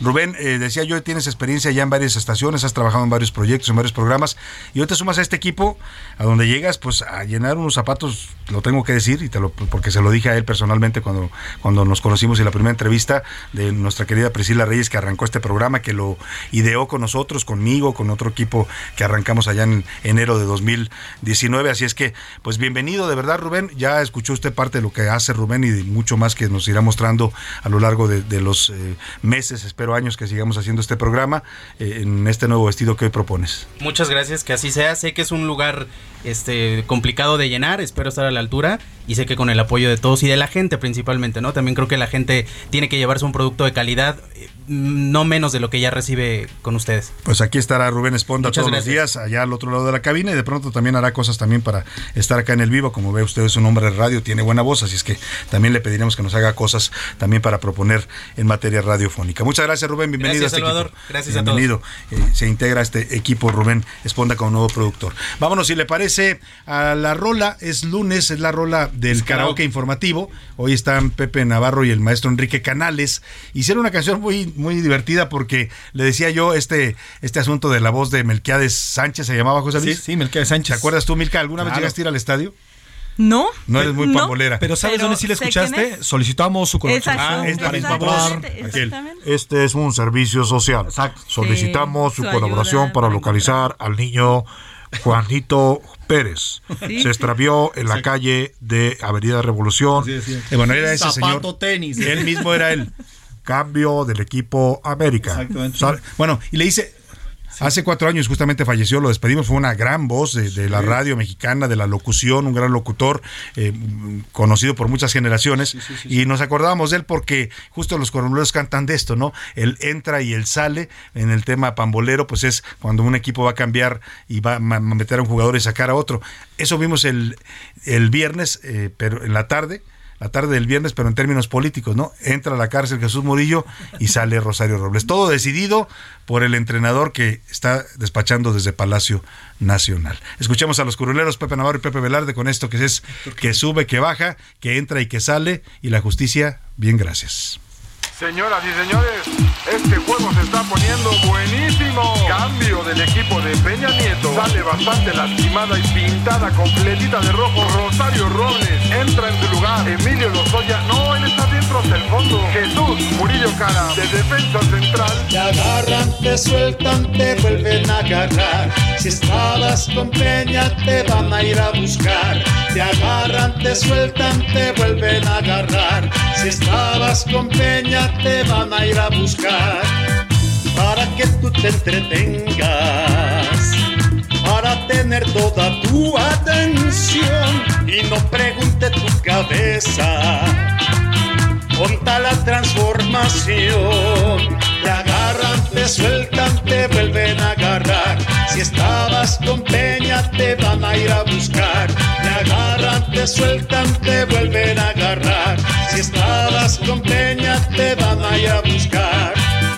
Esos cuates del tal Peña saben que jalan reflector para entretener al pueblo que no esté de preguntón. Te agarran, te sueltan, te vuelven a agarrar. Si estabas con Peña, te van a ir a buscar. Te agarran, te sueltan, te vuelven a agarrar. Si estabas con Peña, te van a ir a buscar. Agarran, te sueltan y te vuelven a agarrar. Y sí, a los peñistas los traen en la mira este gobierno. Eh, Ya se había tardado, ¿eh? Mucho se habló del pacto de impunidad con Peña Nieto y yo creo que persiste. Con Peña Nieto persiste. O sea, ya dijo el presidente hoy, a él no lo vamos a tocar, ni al exsecretario de la Defensa. De ahí en fuera, cualquiera, ¿eh? Cualquiera. Y imagínense ustedes de Videgaray, eh, Osorios, eh, eh, Aurelios Nuños, todos los que se imagine podrían llegar a ser implicados en esto. Hoy lo dijo el presidente, habrá otros exfuncionarios más eh, pues que puedan llegar a ser detenidos y acusados. Vamos a estar muy pendientes. Por lo pronto vámonos a un tema importante, las lluvias que en Sonora lamentablemente se han vuelto ya un tema de tragedia. Hay miles de damnificados en Guaymas y en Empalme por las intensas lluvias. Vamos, vamos contigo Gerardo Moreno para que nos cuentes. Hola, ¿qué tal Salvador? Qué gusto saludarte desde Sonora, donde te tengo que platicar que este fin de semana se vivieron unas lluvias muy intensas que dejaron como saldo más de 6.000 personas damnificadas en el municipio de Empalme, además de carreteras destruidas, cerros derrumbados, colonias inundadas y hasta un tren que se salió de las vías. Según el reporte de Protección Civil Estatal, en total fueron 6.500 personas afectadas por las inundaciones en el municipio de Empalme, ya que se desbordó una presa de contención llamada Bordo de Ortiz, generando que el agua llegue hasta las colonias, donde aproximadamente 1.500 viviendas resultaron inundadas. Se activaron cinco refugios en lo que se brindó atención a más de 300 personas, principalmente de las colonias Pitic, Pesqueira, Ampliación, Camacho y Bellavista. Por otro lado, también se tuvieron un total de 34 reportes de inundaciones en Guaymas y San Carlos, en lo que se presentaron 19 inundaciones, dos personas atrapadas, tres evacuaciones y se activaron dos refugios temporales. De igual forma, se tuvo que cerrar el paso del tren por Nogales porque las vías quedaron afectadas por las lluvias y en Empalme uno de los vagones de un tren se salió de las vías sin llegar a volcarse. Además, una familia fue rescatada en un helicóptero de la Marina luego que su automóvil fuera arrastrado por las intensas lluvias en Empalme. Así la situación en Sonora durante este fin de semana. Bueno, pues ahí está. Gracias, Gerardo, por tu reporte. Grave la situación. Un abrazo para toda la gente que nos escucha en Sonora, en Hermosillo, en Guaymas, en Obregón, en Empalme. Pues la lluvia la está pegando fuerte. Normalmente es una zona desértica donde llueve poco, pero cuando llueve sabe llover como estamos viendo lamentablemente. Un abrazo solidario a todas estas familias que están afectadas por las intensas lluvias. Vamos a información de último momento. Último minuto en A la Una, con Salvador García Soto. José Luis Sánchez, ¿qué nos tienes? A ver, ahora la fiscalía, les cuento, la Fiscalía del Estado de Guanajuato informó que ya se tiene detenido al presunto autor material del asesinato de Guillermo, del asesinato de Guillermo Mendoza, el hijo del alcalde de Celaya, que ocurrió el jueves de la semana pasada. Salvador, aquí lo informamos. Este lamentable asesinato del joven afuera, él esperaba afuera de una farmacia y lo acribillaron. Bueno, pues ya fue detenido el autor material, el asesino del hijo del alcalde de Celaya, Javier Mendoza. Márquez. Ahora falta que digan quién lo mandó matar, ¿no? Porque esos crímenes ya sabemos que los ejecuta un sicario, pero alguien los ordena y esos es los que debieran también estar en la cárcel. Nos vamos a la pausa y al regreso le platicamos. Claudia Sheinbaum estrena consultor político, ¿eh? se trajo un extranjero bastante potente para sus aspiraciones presidenciales. Vamos a la pausa y volvemos con más a la una. Salvador García Soto. Información útil y análisis puntual. En un momento regresamos. Ya estamos de vuelta en A la Una con Salvador García Soto. Tu compañía diaria al mediodía.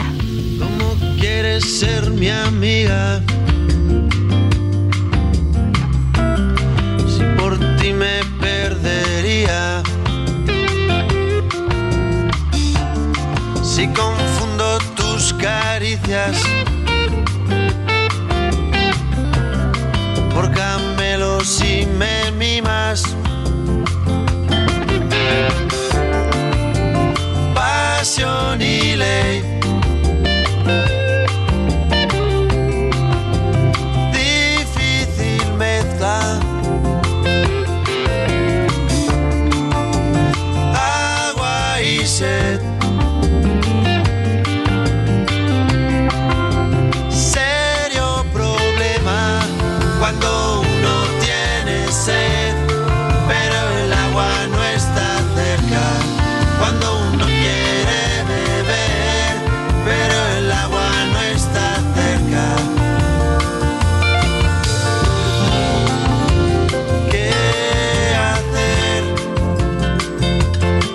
Tarde con 31 minutos. Ah, qué bonita canción. Esta es una de las que más me gustan en su temática sobre el agua, ¿no? Hay muchas canciones que hablan del agua porque es un elemento que está presente siempre en nuestras vidas, en todo lo que hacemos.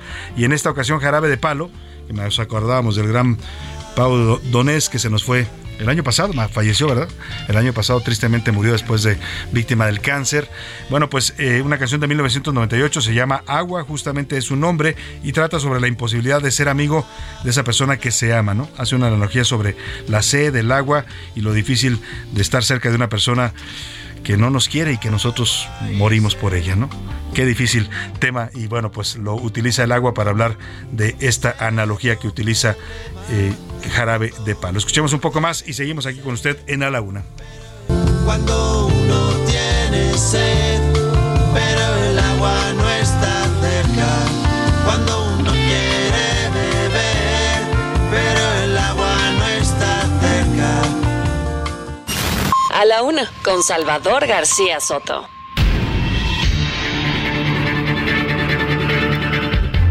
Seguimos en a la una, dos de la tarde con 32 minutos y este fin de semana la jefa de gobierno Claudia Sheinbaum anduvo muy movida, como suele ser ya sus fines de semana, está aprovechando para hacer campaña, no se le puede llamar de otra forma, ¿no? Habrá quien diga si son actos anticipados de campaña o no, eso lo tendría que decir el INE, pero de que está haciendo campaña para la presidencia la está haciendo, ¿no? Y ya es cada vez más abierto, ya no hay ya no hay, digamos, este eh, penas, ¿no? Ni, ni, ni, ni ambajes. La jefa de gobierno va a los estados, se presenta con cualquier pretexto y, y, bueno, este fin de semana anduvo haciendo recorridos. Fue a Oaxaca, por ejemplo, ¿no?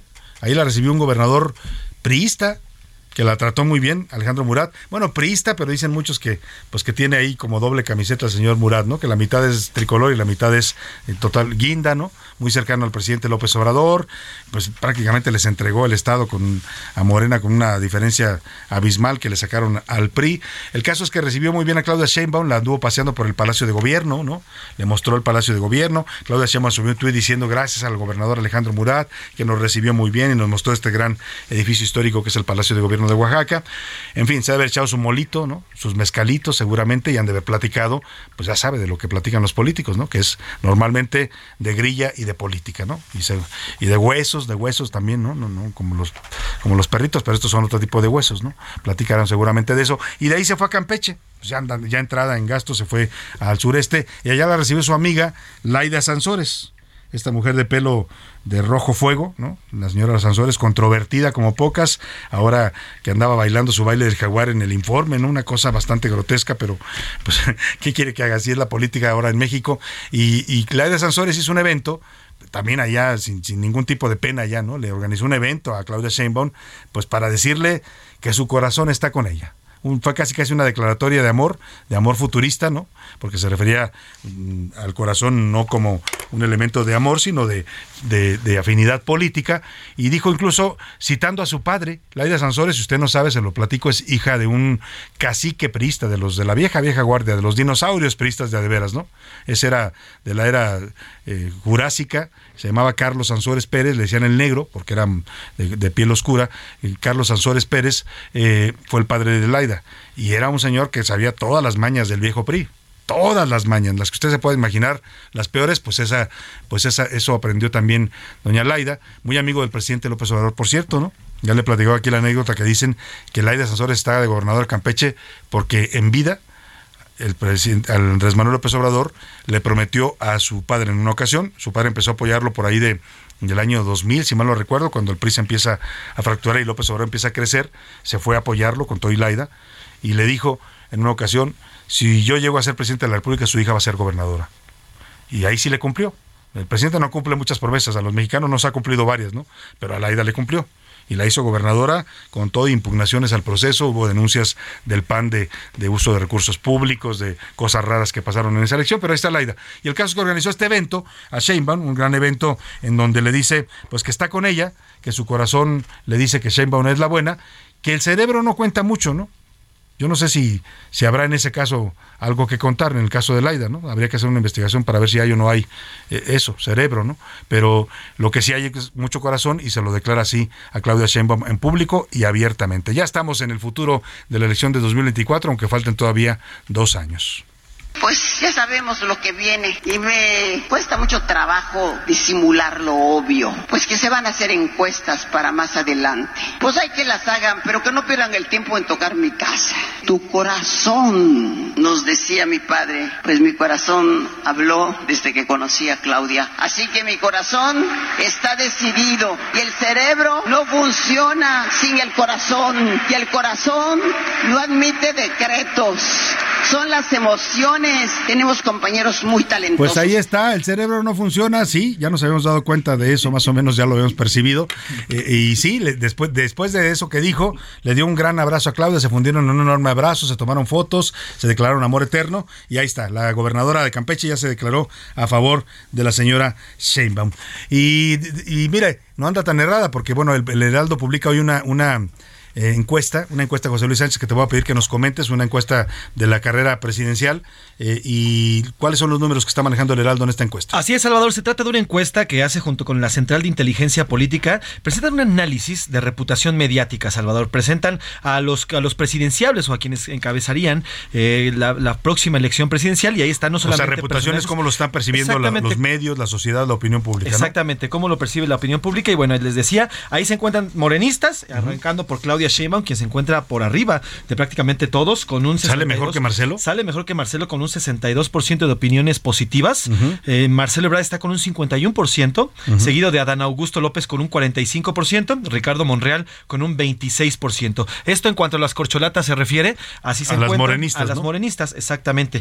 Y ya de ahí, bueno, pues eh, le siguen eh, personajes como Zoé, como Zoé Robledo, el, el director del IMSS, está Alejandro Moreno Cárdenas, el líder del PRI. ¿Cómo le va a- a Alito que Ellos se encuentran en un 9% de, de positivos, junto con el señor Alejandro Murat, también prista.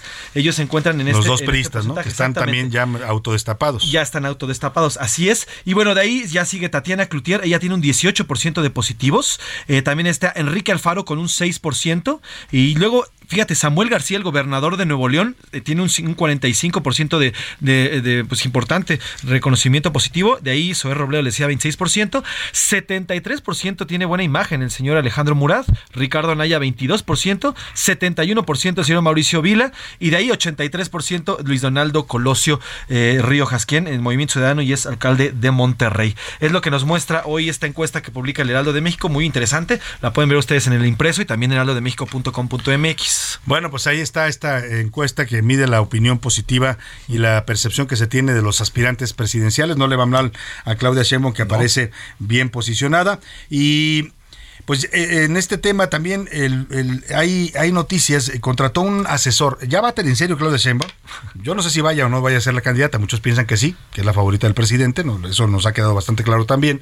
Eh, otros piensan que al final puede ser Marcelo, puede ser Adán Augusto. Pues puede ser cualquiera de los tres a estas alturas, ¿no? Pero de que Claudia Sheinbaum es una de las aspirantes fuertes a la presidencia, eso ya no hay ninguna duda. Y para probarlo, se acaba de contratar un nuevo asesor, un asesor extranjero, un consultor político de origen español y que viene de haber hecho presidente al actual presidente de, Colombia, valga la redundancia, el señor Gustavo Petro. Con esas cartas credenciales llega quién a asesorar a Claudia Sheinbaum. Se llama Antonio Gutiérrez Rubí. A partir de hoy, él es estratega político, nacido en España. Anthony Gutiérrez Rubí. Anthony Gutiérrez Rubí. Él, a partir de hoy. No es Anthony, es Antoni. Antoni. Debe ser como catalán. Anthony Antoni. Gutiérrez Rubí, Anthony Gutiérrez Rubí, y bueno, él se suma a las filas, está trabajando, o así se ha adelantado, como parte del equipo de comunicación del gobierno de Claudia Sheinbaum actualmente, pero mira, nada más como currículum, él fue, como ya lo adelantabas, eh, quien llevó a Gustavo Petro a la, eh, pues, a la victoria en la, en la reciente elección, pero también acompañó a Cristina Fernández de Kirchner en, en Argentina, a Alberto Fernández también lo asesoró para llegar a la presidencia que actualmente ocupa, además al actual superministro de Economía Sergio Massa, y en España ha trabajado con el, con el PSOE, con el partido PSOE, y principalmente con Alfredo Rubalcaba, y también en el PP, llegando en el Partido Popular de España, llegando en 2018 a coronar la victoria de Juan Manuel Moreno Bonilla, el primer gobernante de ese partido en Andalucía, una provincia eh, española que bueno nunca había sido gobernada por este partido, por este partido español. Así que bueno, importante la currículum, el currículum de este señor, quien ya está trabajando formalmente en el gobierno de Claudia Sheinbaum como parte del, gabinete de comunicación estratégica de la jefa de gobierno, Salvador. Muy bien, pues ahí está la decisión que toma Claudia Sheinbaum. La pregunta ahora nada más sería la que ha hecho el presidente López Obrador en varias ocasiones. ¿Quién pompó? ¿No tiene por allá Chicoche? ¿Quién pompó asesor? Asesor de primer nivel, ¿eh? porque este es, pues vaya, viene a ser presidente, a ser un nuevo presidente en Colombia, ¿no? Que no estaba fácil, se la vio eh, peleada con, con aquel otro candidato de la derecha que, que fue derrotado en una segunda vuelta. Ahí está. Chapatitos.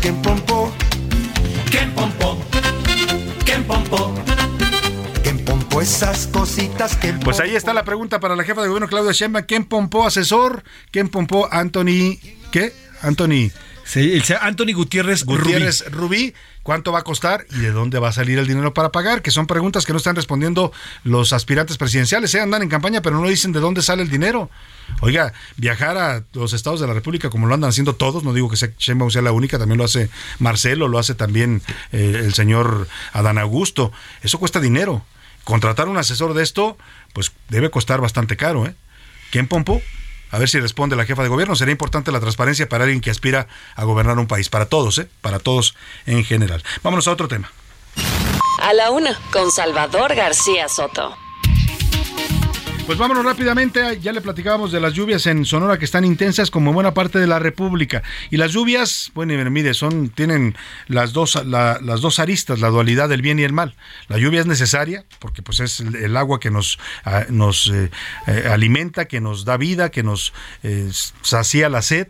¿no? y nos da para nuestras necesidades vitales, pero por otro lado, cuando llega en exceso, pues también trae problemas, trae inundaciones, afectaciones, y uno de los temas que también vienen, llegan con la lluvia son los mosquitos. Mosquitos que son muy molestos, ¿no? A ver si tienen por ahí un sonido de mosquitos, ¿no? No me molestes, mosquito. Estos que andan zumbando y que no, no lo dejan dormir en la noche. Y que, pues, más allá de ser molestos y los piquetes que como friegan, ¿no? Cuando le da comezón y se rasca uno. Ay, qué sonido.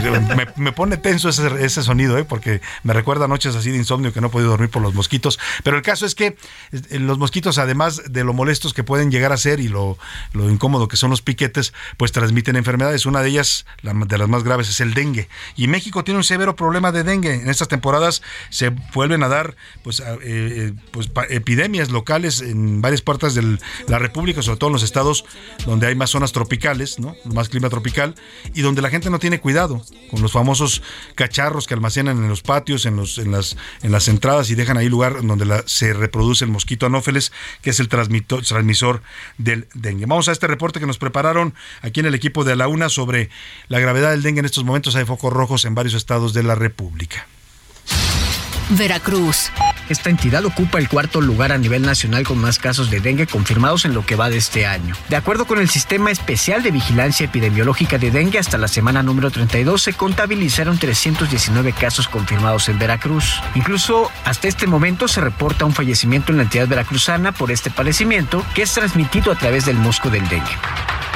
En Villahermosa, Tabasco, las autoridades iniciaron un operativo de nebulización terrestre contra el mosquito transmisor del dengue en el municipio de Centro, ya que en lo que va de este 2022, la capital tabasqueña, la ciudad de Villahermosa, ha registrado 193 casos de dengue, siendo la colonia Atasta la zona con más personas afectadas. No obstante, no se han reportado contagios de dengue hemorrágico, pero las cifras de contagio de este año superan a las del 2020 y 2021.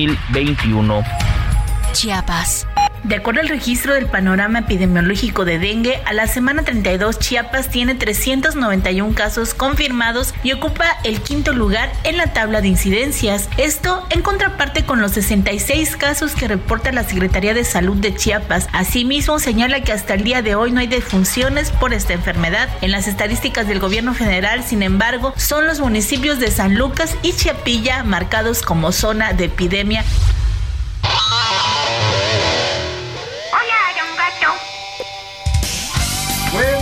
Pues ahí está. ¿Por qué no tenemos el fondo nuevo de Oscar Mota? Me pregunto yo. ¿Por qué, por qué estamos escuchando la versión ah, anterior? Va a ser la del Undertaker, querido Salvador García Soto. te- así, discriminaron, o- te o- discriminaron, Oscar Mota. O algún fondo así como de tristeza Bueno, por pues ya lo por escucha- Pumas. escucharemos mañana. Hubo aquí una falla, pero bueno, vámonos contigo.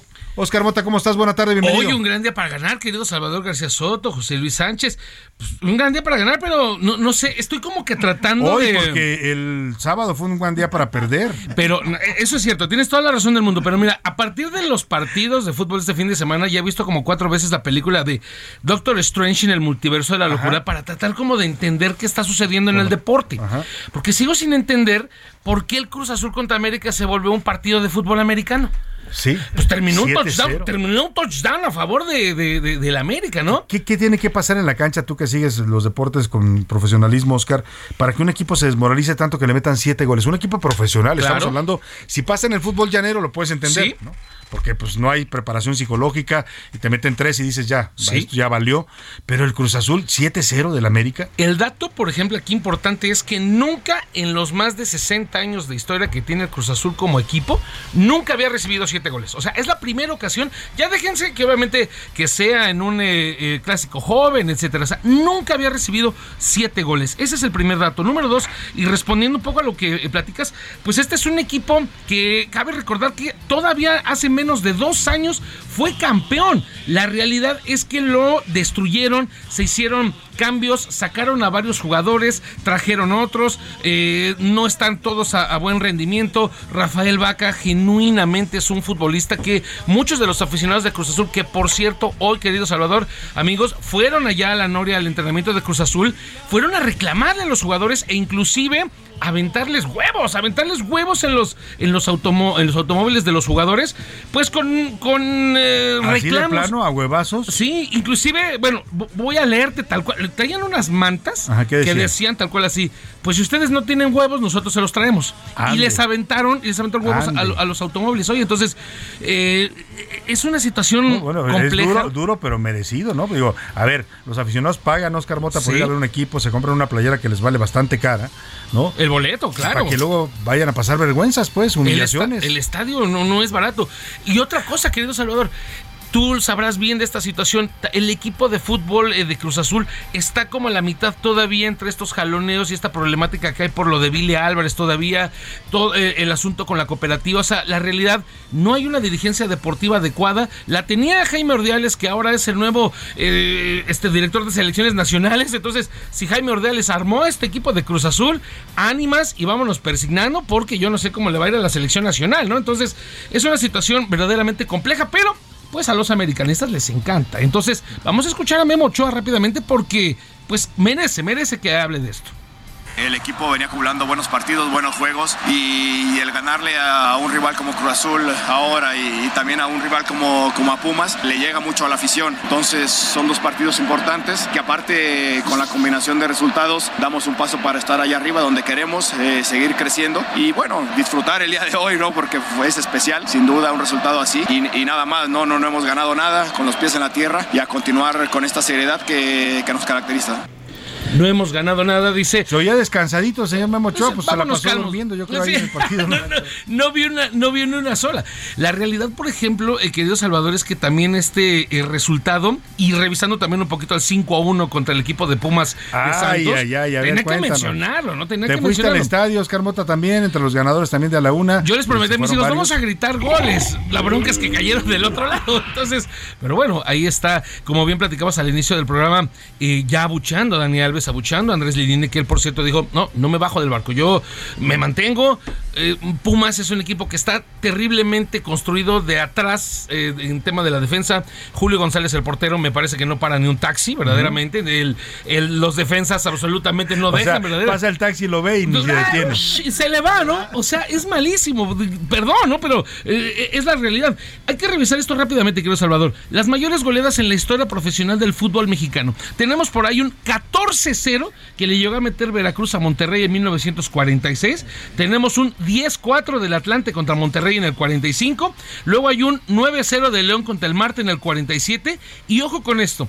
Hay un 9-2 de Pachuca contra Veracruz en el 2009. Y abajito de eso hay un 7-0 que le metió el Necaxa al Veracruz.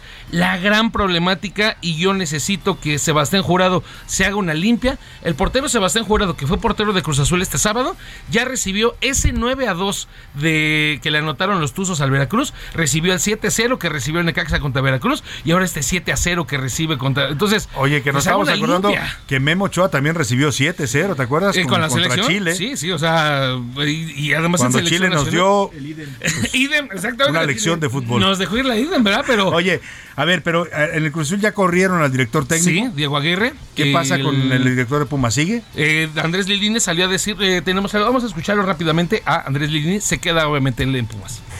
salir adelante. El ánimo está por el piso, imagínate, porque nadie quiere estar en esta situación tan comprometida y deportivamente de vergüenza. Entonces, tampoco soy un, un ignorante, tampoco soy un, un desalmado ni un mercenario. No se me pasó por la cabeza renunciar porque... Se no va a quedar estar- entonces Andrés Lilini. Y por último, querido Salvador, porque esto eh, me parece que te va a interesar.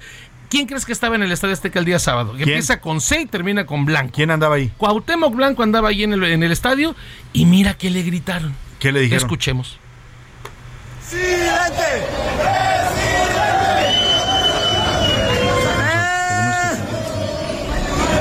¡Presidente! ¡Presidente! ¿Qué?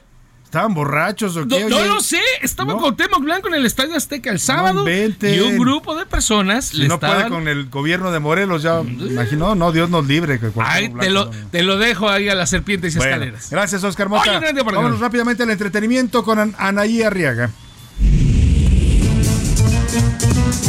El entretenimiento con Anaí Arriaga. Anaí, querida, ¿cómo estás? Anaí, nos cuentas del chisme. Oye, este matrimonio ya se terminó, pero no deja de dar de qué hablar Shakira y Piqué, que ya en España odian al señor Piqué, no lo quiere la gente por lo que le hizo a Shakira. Cuéntanos, buenas tardes, Anaí. Mi querido Salvador, fuerte abrazo para nuestros amigos Radio Escuchas. Un día como hoy, pero de 1961, nació en Buenos Aires, Argentina, el cantautor, músico y compositor Andrés Calamaro. Bad continúa superándose a sí mismo y haciendo historia a su vez. Su último hito, recaudar más de 11 millones de dólares en uno de los dos conciertos que ofreció en Miami. Oigan, pues se dice que los hombres superan más rápido los rompimientos que las mujeres. Ya sabemos que el amor no tiene reglas, pero quien sí también no tiene vergüenza es Gerard Piqué, que ha decidido no ocultar por más tiempo el amor que siente por su actual pareja. Se les vio en un concierto bastante cariñosos. Esto dicen que desató la furia y el enojo de Shakira, donde nos aseguran que las negociaciones se han roto. Shakira y Piqué no logran ponerse de acuerdo en cuanto al futuro de sus hijas. Mientras tanto, septiembre, que ya está a la vuelta de la esquina, pues todo apunta a que tanto Milán como Sasha van a iniciar el curso escolar en Barcelona. Que tengan una excelente tarde. Fuerte abrazo. Muchas gracias, Anaí Arriaga. Un abrazo también para ti. Bueno, pues sí, no le ha ido nada bien al señor Piqué. Salió con mucho perdiendo en este en esta ruptura, ¿eh? porque la opinión pública allá en España y en el, yo diría casi en el mundo, se ha puesto a favor de Shakira, que la ven como víctima, pues de todo lo, lo que le hizo el señor Piqué. Nos vamos a la pausa, digo, perdón, no, perdóneme, nos vamos a la última pausa y a despedir ya. Primero quiero agradecerle a usted que nos ha acompañado en nombre de todo este equipo. Le doy las gracias. José Luis Sánchez está en la coordinación. Bueno, Rubén Esponda en la producción, José Luis Sánchez en, en la, en la coordinación de información, Laura Mendión en la coordinación de invitados, Mirka Ramírez, Diego Gómez y Iván- Márquez en la redacción y también por acá en los deportes Oscar Mota, aquí en camina nuestro operador también Alex Sánchez, eh, Alex, perdóname. Muñoz. Muñoz, Muñoz, te ando cambiando el apellido, Alex. Y lo dejo con música, este señor Carlos Vives cantándole al agua nuestro tema esta semana. Que pase una excelente tarde, aprovecha. Aquí lo esperamos mañana a la una.